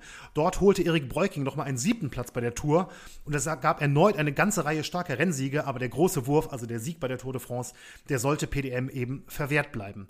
Am Ende der Saison 1992 wurde das Team verkauft und das, da muss ich schon, muss ich schon echt grinsen, ist schon fast Ironie an ein Team, das in den Folgejahren dann zu einem der besten im Radsport werden sollte und 1998 dann für den bis dato größten Skandal der Tourgeschichte verantwortlich wurde, nämlich Festina. Also PDM Ach, wurde echt? 1992 verkauft an Festina. Ja, um PDM wurde, wolltest du was sagen? Achso, nee, okay. Nee, ich wollte nicht sagen, entschuldige. Aber ich denke schon natürlich gerade drüber nach, dass wir in unserer ja. ersten Folge haben wir ja den Festina-Skandal gehabt, jetzt PDM und im, im, das wusste ich nicht, dass wir im Prinzip äh, zweimal dasselbe Team in einem Skandal haben, unter anderem Namen. Ja, nee, also, aber das ist tatsächlich nicht. Die Lizenz wurde gekauft, aber es ist jetzt nicht so wie Rabobank und Jumbo Visma. Die, ah, die haben es okay. verkauft. Kein das ist kein Nachfolger in dem Sinne, ah, sondern. Okay, ja, dann. Gut, okay. Nur dann das zur Klarstellung. So, um PDM wurde es in den kommenden Jahren dann zunächst ruhig. Bei der Tour sorgten andere für Schlagzeilen. Ich habe ja eben gesagt, bis einschließlich 95 vor allem Miguel Indurain, der fünfmal in Folge gewann. Dann kam die große Zeit für das Team Telekom mit den Toursiegen für Bjarne Ries 96 und Jan Ulrich 1997. Aber vergessen war PDM nicht. Und in den Jahren nach ihrem Abschied kam immer mehr ans Licht, was in dem Team während seiner Hochzeit eigentlich wirklich abgelaufen ist. Zunächst geriet der Teamarzt der Jahre 1990 und 91, Wim Sanders, in den Fokus von Ermittlungen der niederländischen Steuer- und Finanzbehörden. 1995 ermittelten sie wegen Steuerhinterziehung gegen Sanders und deckten dabei gleichzeitig einen illegalen Doping- und Schwarzgeldring auf, den der Mediziner geführt hatte. Ausgelöst wurden diese Ermittlungen tatsächlich durch den ehemaligen PDM-Teamboss Manfred Kricke, der schon 1990 mehr als skeptisch in Bezug auf Sanders gewesen sein soll und mit dem auch mehrfach aneinander geraten sein soll. Ich habe das eben nicht gesagt, aber es gab einen äh, Vorfall tatsächlich bei einer kleineren Rundfahrt. Krieg hat das später mal erzählt. Ich glaube, das war 90. Ähm, ich habe es mir ehrlich gesagt nicht notiert, weiß gar nicht warum wo er äh, irgendwie am einem Abend noch mal was von Sanders wollte während des Rennens und bei dem ins Hotelzimmer so mehr oder weniger reinplatzte und sagte, es war ein völliges Chaos aus Medizinschächtelchen und Spritzen. Also jeder Laie, der reingekommen mhm. wäre und das Zimmer gesehen hätte, hätte sofort an Doping gedacht, hatte Kricke damals gesagt. Und Kricke soll dann eben, ich weiß nicht genau im Detail wie, ich weiß auch nicht, ob man das rausfinden kann. Ich habe es auf, ja, doch mit ein bisschen Mühe, aber nicht geschafft, äh, genau herauszufinden, wie er die ähm, Ermittlungen angestoßen hat. Aber er soll der Auslöser gewesen sein dafür, dass 95 gegen Sanders ermittelt wurde. Und bei diesen Ermittlungen kam heraus, dass Sanders über mehrere Jahre, die Rede ist von 1990 bis 95, nicht nur Radsportler, sondern auch Leichtathleten, Eishockeyspieler und Bodybuilder mit entsprechenden Dopingmitteln versorgt haben soll. Die Rolle, äh, die Rede war vor allem von Testosteron, Epo, Amphetamin und anderen Hormonpräparaten. Die Ermittlungen waren wirklich sehr genau und die Ergebnisse sehr detailliert. Vom Kauf der Dopingmittel bei lokalen oder regionalen Chemikern über die Nutzung der Spritzen bis zur Verabreichung bei den Athleten wurde alles aufgeführt. Sanders schwieg damals zu den Vorwürfen, aber mehrere Radprofis, deren Namen in den Dokumenten auftauchen, wiesen die Vorwürfe zurück und wollten rechtlich dagegen vorgehen. Auch da muss man sagen, das ist nichts Neues. Ne, also die erstmal Dementi, ich glaube, ich weiß schon, das kann man schon nicht mehr zählen. Ne? Was es da in der Sportgeschichte mhm. bisher so gab. Jedenfalls, der frühere Teamboss Manfred Kricke gab zu, also auch öffentlich dann, dass bei PDM etwas genommen wurde. Er sagte, und jetzt kommt das Zitat vom Anfang nochmal, als wir PDM gründeten, haben wir entschieden, nicht das ethischste Team im Peloton werden zu wollen. Und das Zitat geht jetzt allerdings noch weiter, denn die An Zitat, die Anweisung vom Unternehmen PDM war, dass es keine Dopingaffären geben sollte. Nicht dass es kein Doping geben sollte. Also das ist auch so ein Zitat, wirklich. Ähm, das sagt so viel eigentlich schon aus zu dem, zu dem ganzen Fall. Zu beiden aber, ne? Weil du kannst davon ausgehen, dass auch die Sponsoren das bewusst so gewählt ja. haben. Also nicht nur, dass man es so auf der Seite der, des Teams genau. so interpretiert hat, sondern dass es auch so Richtig. gemeint war. Und äh, das würde zu Dupont im Übrigen ja auch ganz gut passen. so, ich führe das Zitat von Krieger nochmal fort weiter jetzt. Mit dieser Devise experimentierten wir mit Produkten, die gerade noch legal oder bereits illegal waren. Genau wie in anderen Sportarten, wir haben nichts getan, das die anderen Teams nicht auch getan haben. Und auch das ist wieder so ein Satz, jetzt rede ich natürlich wieder, ähm, ist auch so ein Satz, ne? Wir haben nichts getan, was die anderen nicht auch getan haben. Auch das, ich weiß nicht, aber das ist ja auch so gefühlt, hat auch schon Bart, ne? Damals vielleicht noch nicht, Mitte der 90er, aber aus heutiger Sicht. So, Ja. Ich glaube, es ist ja auch ist ja auch sinngemäß das, was Jan Ulrich immer meinte, wenn er gesagt hat, ich habe niemanden genau. betrogen. Genau. Würde ich, ne? würde so war das ich, ja, doch, glaube wird ich. Ne? zumindest interpretiert, ja. Das ist ja äh, genau, wird so interpretiert, muss man dazu sagen. Ähm, gut möglich, dass das war, was er damit auch gemeint ja, hat. Das stimmt. So, ja, die Ermittlungen bei Sanders, das finde ich auch wirklich interessant, äh, und die ganzen gefundenen Unterlagen, die gelten wirklich als die erste detaillierte Dokumentation über Dopingpraktiken im europäischen Radsport. Also da 95, 96, das ist der erste wirklich so detailliert aufgearbeitete Fall ist das. Mhm. Der ganze Skandal um Sanders und PDM, der kam 1997 durch die niederländische Tageszeitung De Limburger ans Licht der Öffentlichkeit. Also wirklich komplett in Detail. Die haben über Tage lang eigentlich eine Artikelserie ähm, dazu gepackt. Ähm, und da wurde eben beschrieben, wie bei PDM massenhaft Doping benommen, genommen wurde, besonders in ihrer Zeit Anfang der 90er waren dann die Vorwürfe, also eben mit Sanders. Dabei fiel auch der Name eines belgischen, Bel, belgischen, belgischen Chemikers, wollte ich jetzt sagen, eines belgischen Chemikers, Willy Gendarme, der zugab, das PDM-Team sowie andere Teams in den Niederlanden, Belgien und Italien mit Dopingmitteln versorgt zu haben. Gendarm sagte auch deutlich, dass er Wim Sanders über Jahre, sogar noch nach dessen Zeit bei PDM, beliefert habe. Bei dem Fall 1997 ging es um die Zeit von Teamarzt Sanders bei PDM, also 1991 und, äh, 1990 und 91, das wollte ich nochmal klarstellen. Aber es gab auch davor bereits Verdächtigungen. Laut einem Artikel bei dem Online-Portal Cycling News von Ende 97 soll schon Wim Sanders Vorgänger als Teamarzt bei PDM, Peter Janssen, mit verbotenen Substanzen experimentiert haben. Dafür gab es lange Zeit keine Beweise, aber es folgten später entsprechende Geständnisse. Denn in der Folgezeit fielen immer mehr um, mhm. die zuvor noch geleugnet hatten, aber oftmals auch mit dem mittlerweile eben oft gehörten Argument, die anderen haben das ja auch gemacht. Aber es dauerte erst eine Weile. 1999 gestand dann mit Steven Rooks, einer der ganz großen und bekanntesten PDM-Fahrer, in einer TV-Dokumentation beim niederländischen Sender KRO, dass er in seiner Karriere Dopingmittel genommen hat. Neben Rooks gab es in der Doku auch noch unabhängig voneinander Geständnisse von Peter Winnen, den hatte ich ja vorhin auch genannt, Martin du und Martin Ducrot. Beides ebenfalls Niederländer, aber nicht bei PDM aktiv. Also Rooks ist jetzt aus diesem Trio der einzige PDM-Fahrer, das nur um das mhm. Der ehemalige PDM-Teammanager Jan Gispers, wir erinnern uns, er war schon 1986 als sportlicher Leiter im Team und somit von Anfang an dabei. Der hatte Doping bei PDM zunächst immer zurückgewiesen, bestätigte dann aber die Geständnisse der drei, der drei Profis aus der Doku. Und Gispers sagte, Zitat, jeder Teamleiter weiß, dass die Rennfahrer in Überlegungen mit den Ärzten und Masseuren verbotene Mittel einnehmen. Also klares Geständnis im Prinzip oder klare Bestätigung des, der Geständnisse von den drei Profis 1999. Er war damit aber auf Teamleiterebene sogar ein ziemlicher Einzelfall der damaligen Zeit, denn die ehemaligen Teamleiter von Winnen und Ducrot dementierten auf Nachfrage sogar die Dopinggeständnisse ihrer Ex-Fahrer. Und Gisbert sagte Anfang 2000 dazu, als ich die Dementis im Fernsehen hörte, da fiel mir die Hose runter.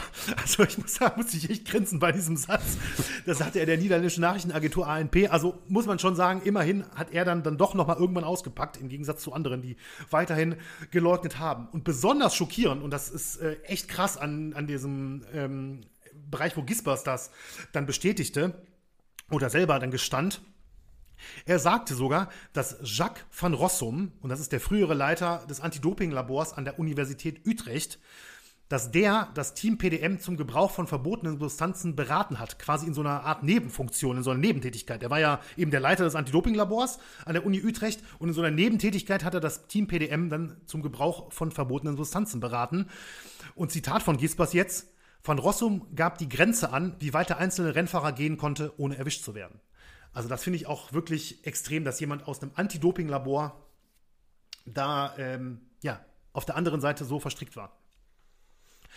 Gerd-Jan Teunisse gestand ebenfalls äh, 1999 Doping mit Corticosteroiden in seiner Karriere, aber er dementierte immer noch die Einnahme von Testosteron bei seinem positiven Test 88. Das ist ja auch, auch so ein Ding, das gibt es auch öfters mal, dass jemand eine bestimmte äh, Karrierephase ein Dopinggeständnis ablegt, aber davor, wo es vielleicht sogar mal einen positiven Test gab, nicht. Ich weiß auch gar nicht, was dahinter steht. Ich kann es gar nicht einschätzen. Aber es ist wieder so ein Beispiel, was mir auch bekannt vorgekommen ist. So, jetzt machen wir einen kleinen Zeitsprung bis ins Jahr 2009 und da gestand Steven Rooks auch noch konkret die Einnahme von EPO. Er schrieb in seinem äh, 2009 erschienenen Buch Das letzte Gelb, Zitat, das war notwendig, um vorne mit dabei zu sein. Rooks gestand dort nach 1989 EPO eingenommen zu haben. Damit gilt er zumindest, was öffentlich bekannte Fälle angeht, als einer der ersten EPO-Nutzer tatsächlich, also wo man das nachweisen kann. Denn EPO hat ja wirklich, ich habe es ja eben gesagt, seine absolute Hochzeit erst im Laufe der 90er gehabt.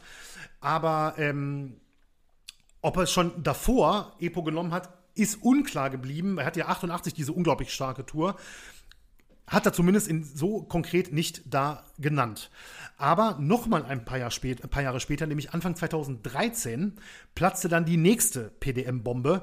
Es war zwar nicht mehr überraschend, nachdem es eben bereits Geständnisse gab, aber die lagen eben konkret für die Jahre 1989 und später vor. 2013 berichtete dann die niederländische Zeitung Volksrand, dass sieben von acht PDM-Fahrern bei der Tour de France 1988 gedopt hätten. Und ich nochmal zur Erinnerung, 88, das war das Rennen, wo Rox eben nach so überraschend starken Leistungen in den Bergen Zweiter der Gesamtwertung wurde, Alp d'Huez gewann, das Bergtrikot gewann und wo Gertjan Teunisse lange auf Top-5-Kurs lag, bevor er wegen eines überhöhten, Testoster überhöhten Testosteronwerts die 10 Minuten Zeitstrafe bekam. Also laut dem Zeitungsbericht von 2013, sieben von acht PDM-Fahrern bei der Tour 88 seien gedopt gewesen. Und Volkskrant, die Zeitung, bezog sich auf, ähm, bezog die Informationen aus dem Notizbuch des ehemaligen PDM-Betreuers Bertus Vogt.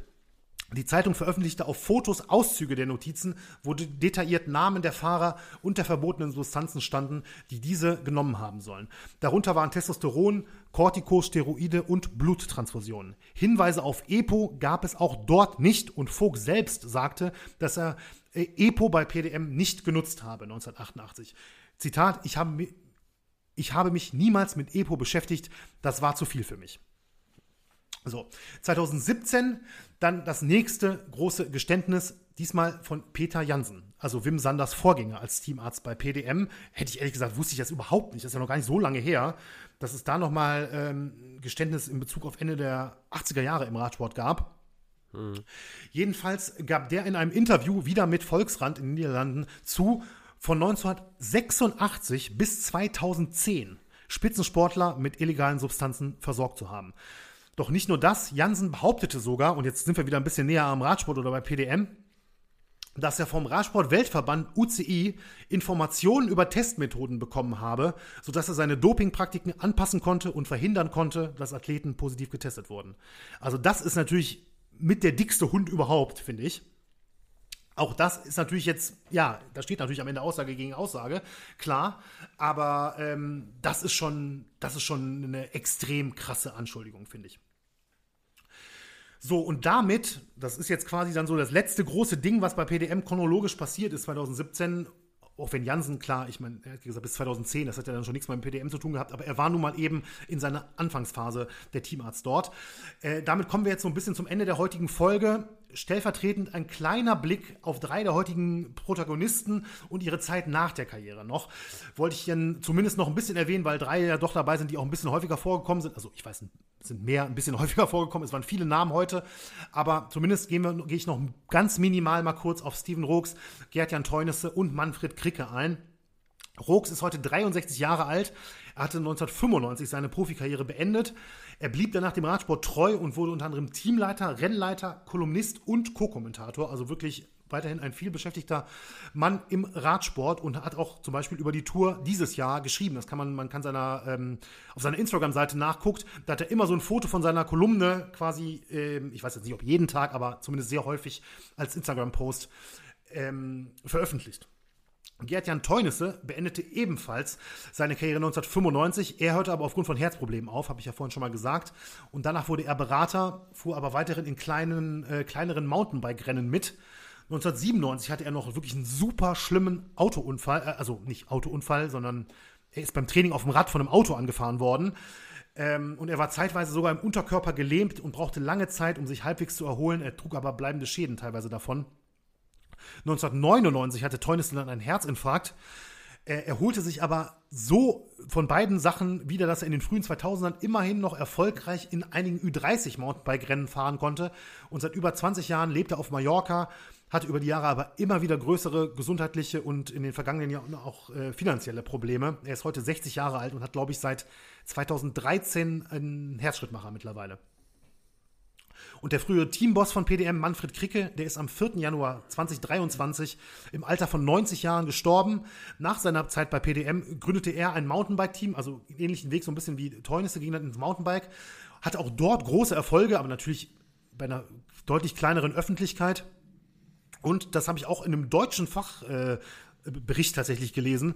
2013 musste der von Kricke gegründete Großhandel für Radsportartikel Veltec Benelux Insolvenz anmelden. Also da ist da auch dann der Vorhang gefallen im Prinzip. Und wie gesagt, Kricke ist dann äh, in diesem Jahr erst im, am 4. Januar im Alter von 90 Jahren gestorben.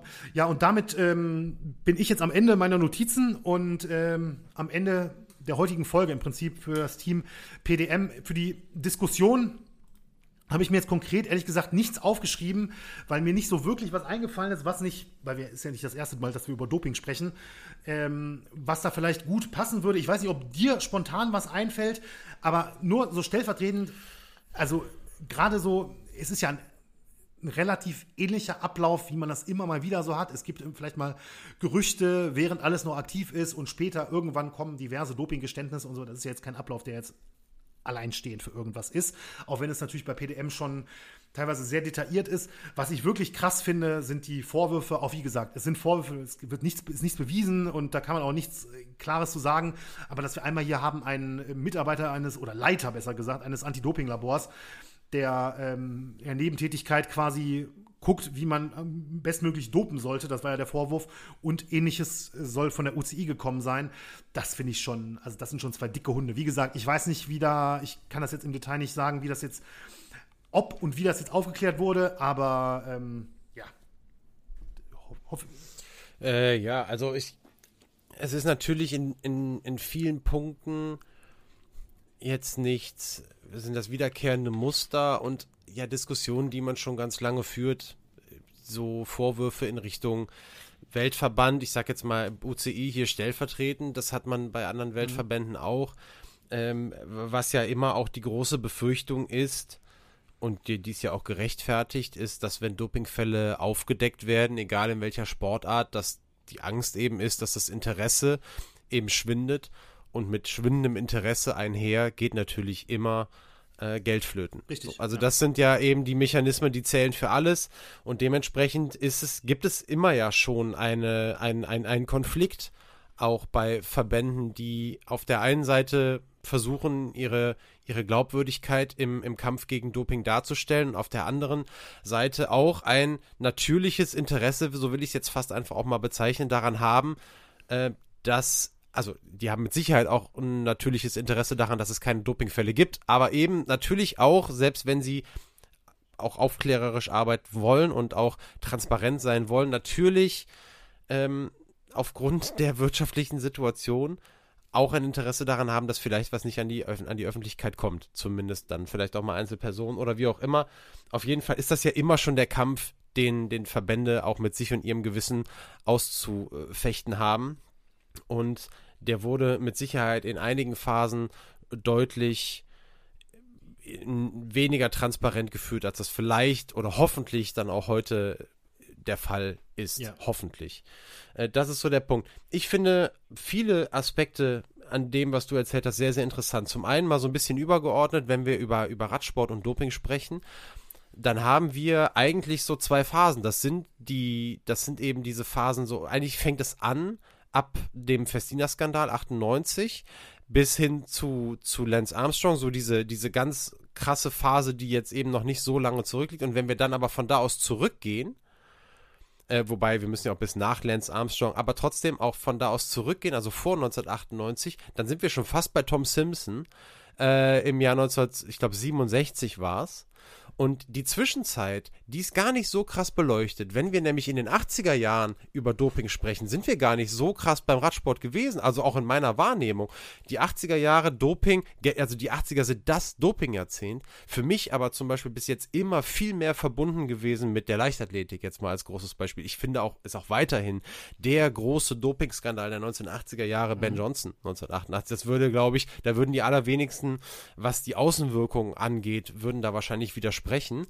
Und deswegen finde ich es richtig gut, da, weil es war ja klar, dass diese, diese, äh, diese Dopingpraktiken, und wir hatten ja auch übrigens den Fall von Birgit Dressel, ähm, Äh, den haben wir ja auch genannt. Wir haben schon häufig auch angesprochen, auch die, das systematische und systemische Doping in der DDR mit Birgit Dressel damals ja aber auch ein Fall aus der Bundesrepublik äh, mal aufgerollt, auch in den 80er Jahren verortet.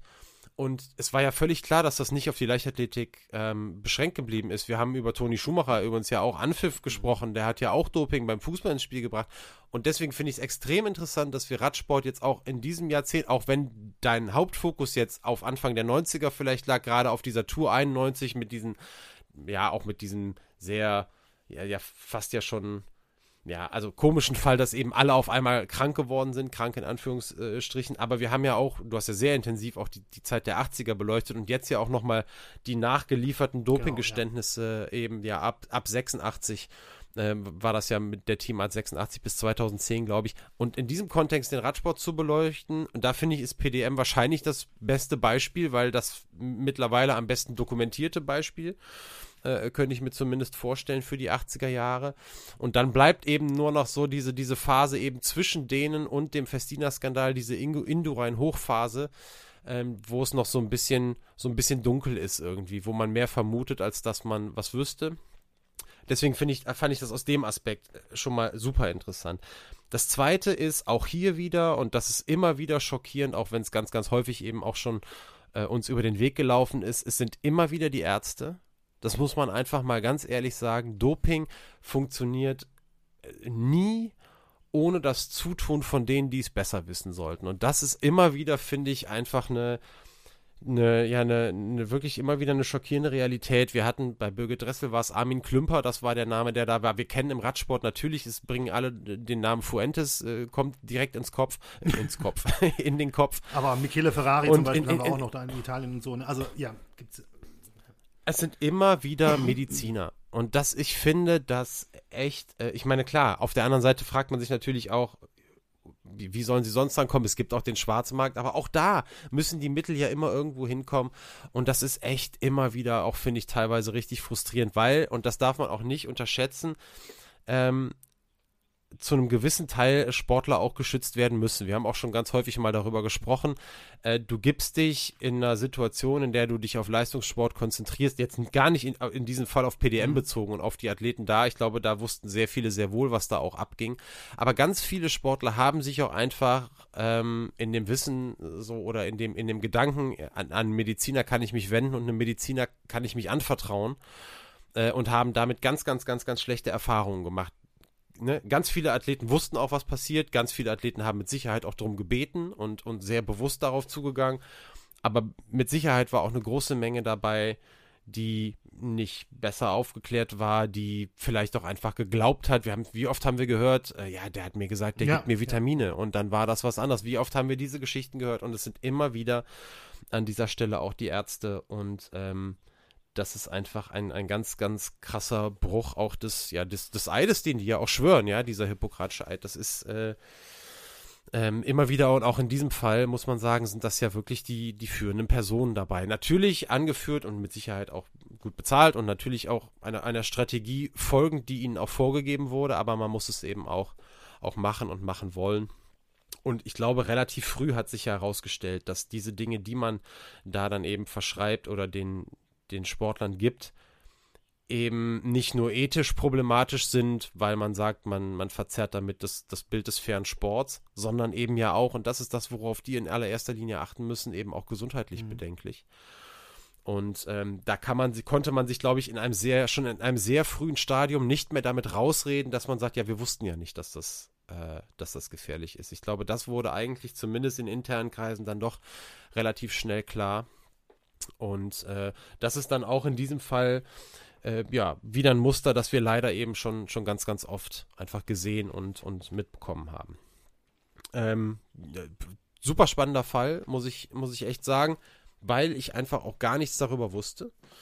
Und ähm, auch gute Länge haben wir, um aus der, um aus der Sommerpause hier rauszukommen. Es war schon sehr gut, dass du hinten dran jetzt nicht noch eine Top 3 oder ein skandalöses Quiz vorgeschlagen hast. Damit können wir dann aber schon mal überleiten, vielleicht in ja. die Zukunft, denn das sind ja Rubriken, die euch dann auch bald wieder blühen. Da werden wir mit Sicherheit wieder mit irgendwas um die Ecke kommen. So ganz konkret für nächste Folge, ob wir oder welche Rubrik wir da nehmen, weiß ich noch gar nicht, aber eine wird es mit Sicherheit sein. Und äh, dann bleibt mir an der Stelle erstmal nur äh, dir Danke zu sagen, Benny, für diese Folge. Es war äh, sehr, sehr spannend, dir diese, diese zwei Stunden ungefähr jetzt zuzuhören. Und äh, ich bin froh, dass die Sommerpause vorbei ist. Jetzt, ich finde auch Herbst und Winter, das ist so auch die richtige ja, Podcast-Zeit. da, da gehört das auch irgendwie hin. Im Sommer merkst du wahrscheinlich, merken wahrscheinlich ganz viele. Äh, ich, ich, ich glaube und hoffe, einige haben uns auch vermisst, aber grundsätzlich ist es ja einfach so, da, also ich höre viel weniger Podcasts im Sommer äh, als ich das in Herbst und Winter tue. Und äh, deswegen ist auch gut, dass Schattenseiten jetzt wieder zurück ist. Vielen, vielen Dank, Benny. Und äh, das war es dann erstmal von mir. Ja, ist schon fast ja, die nee, Nee, nee, nee, ja, du ja, fragst also, mich jetzt. Dich, ja, ja, das geht also, nicht. Ja. Zumindest irgendwie einen groben Hinweis, den muss er ja liefern. Die Tradition behalten wir bei. Ja. Hatte, ich hatte so lange Zeit, mir da jetzt eine elegante, einen eleganten Tipp zu überlegen. Habe ich natürlich nicht gemacht. Auch das ist eine Tradition, ähm, die wir beibehalten. Ach ja, auch das ist eine Tradition. Ähm, pff, ja, also wir, ähm, wir, wir verweben einen, ähm, einen, einen, einen Skandal aus sportlicher Sicht mit dem, boah, ich finde das super schwer zu, zu verpacken, ohne es irgendwie so ein bisschen läppsch zu machen. Also wir gehen in ein ganz, ganz dunkles, in das dunkelste Geschichte, in das dunkelste Kapitel der deutschen Geschichte zurück und verweben das auch noch mit Sport. So, so, äh, so sagen Das ist doch wirklich schon mal ein Hinweis, mit dem man auch was anfangen kann.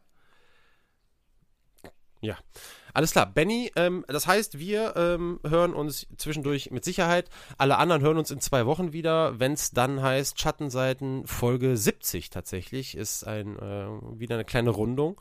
Aber das feiert man ja nicht so groß. Wenn, dann feiert man die 75 ja dann. Die stehen aber ja auch dann schon bald vor der Tür. Alles klar. Vielen, vielen Dank euch fürs Zuhören. Und äh, bis in genau, zwei Wochen. Daniel, vielen, vielen Dank auch nochmal für die Geschichtsstunde. Ähm, von meiner Seite auch ein großes Dankeschön fürs Zuhören. Schreibt uns gerne an schattenseiten.podcast.gmail.com, äh, bewertet uns, folgt uns bei Spotify, iTunes etc. Ähm, immer gerne da auch ähm, folgen, dann werdet ihr auch immer informiert, wenn eine neue Folge da ist. Und ähm, ja, wenn ihr Themenvorschläge natürlich auch immer wieder gerne gesehen. Auch da äh, werden wir in den nächsten Wochen und Monaten sicherlich den einen oder anderen abarbeiten, der auf unserer immer noch sehr langen Liste steht. Aber ähm, da stehen auch schon welche wieder in Planung, die wir da zu, äh, vorbereiten können für die nächsten Folgen. So, und jetzt rede ich nicht mehr groß weiter. Vielleicht schaffen wir es sogar knapp bei zwei, Minuten, zwei Stunden rauszukommen, wenn wir von der Pause was abziehen in unserer Aufnahme. Wir werden sehen. Deshalb hier nochmal alles. Äh, vielen, vielen Dank fürs Zuhören. Schöne zwei Wochen für euch und bis bald.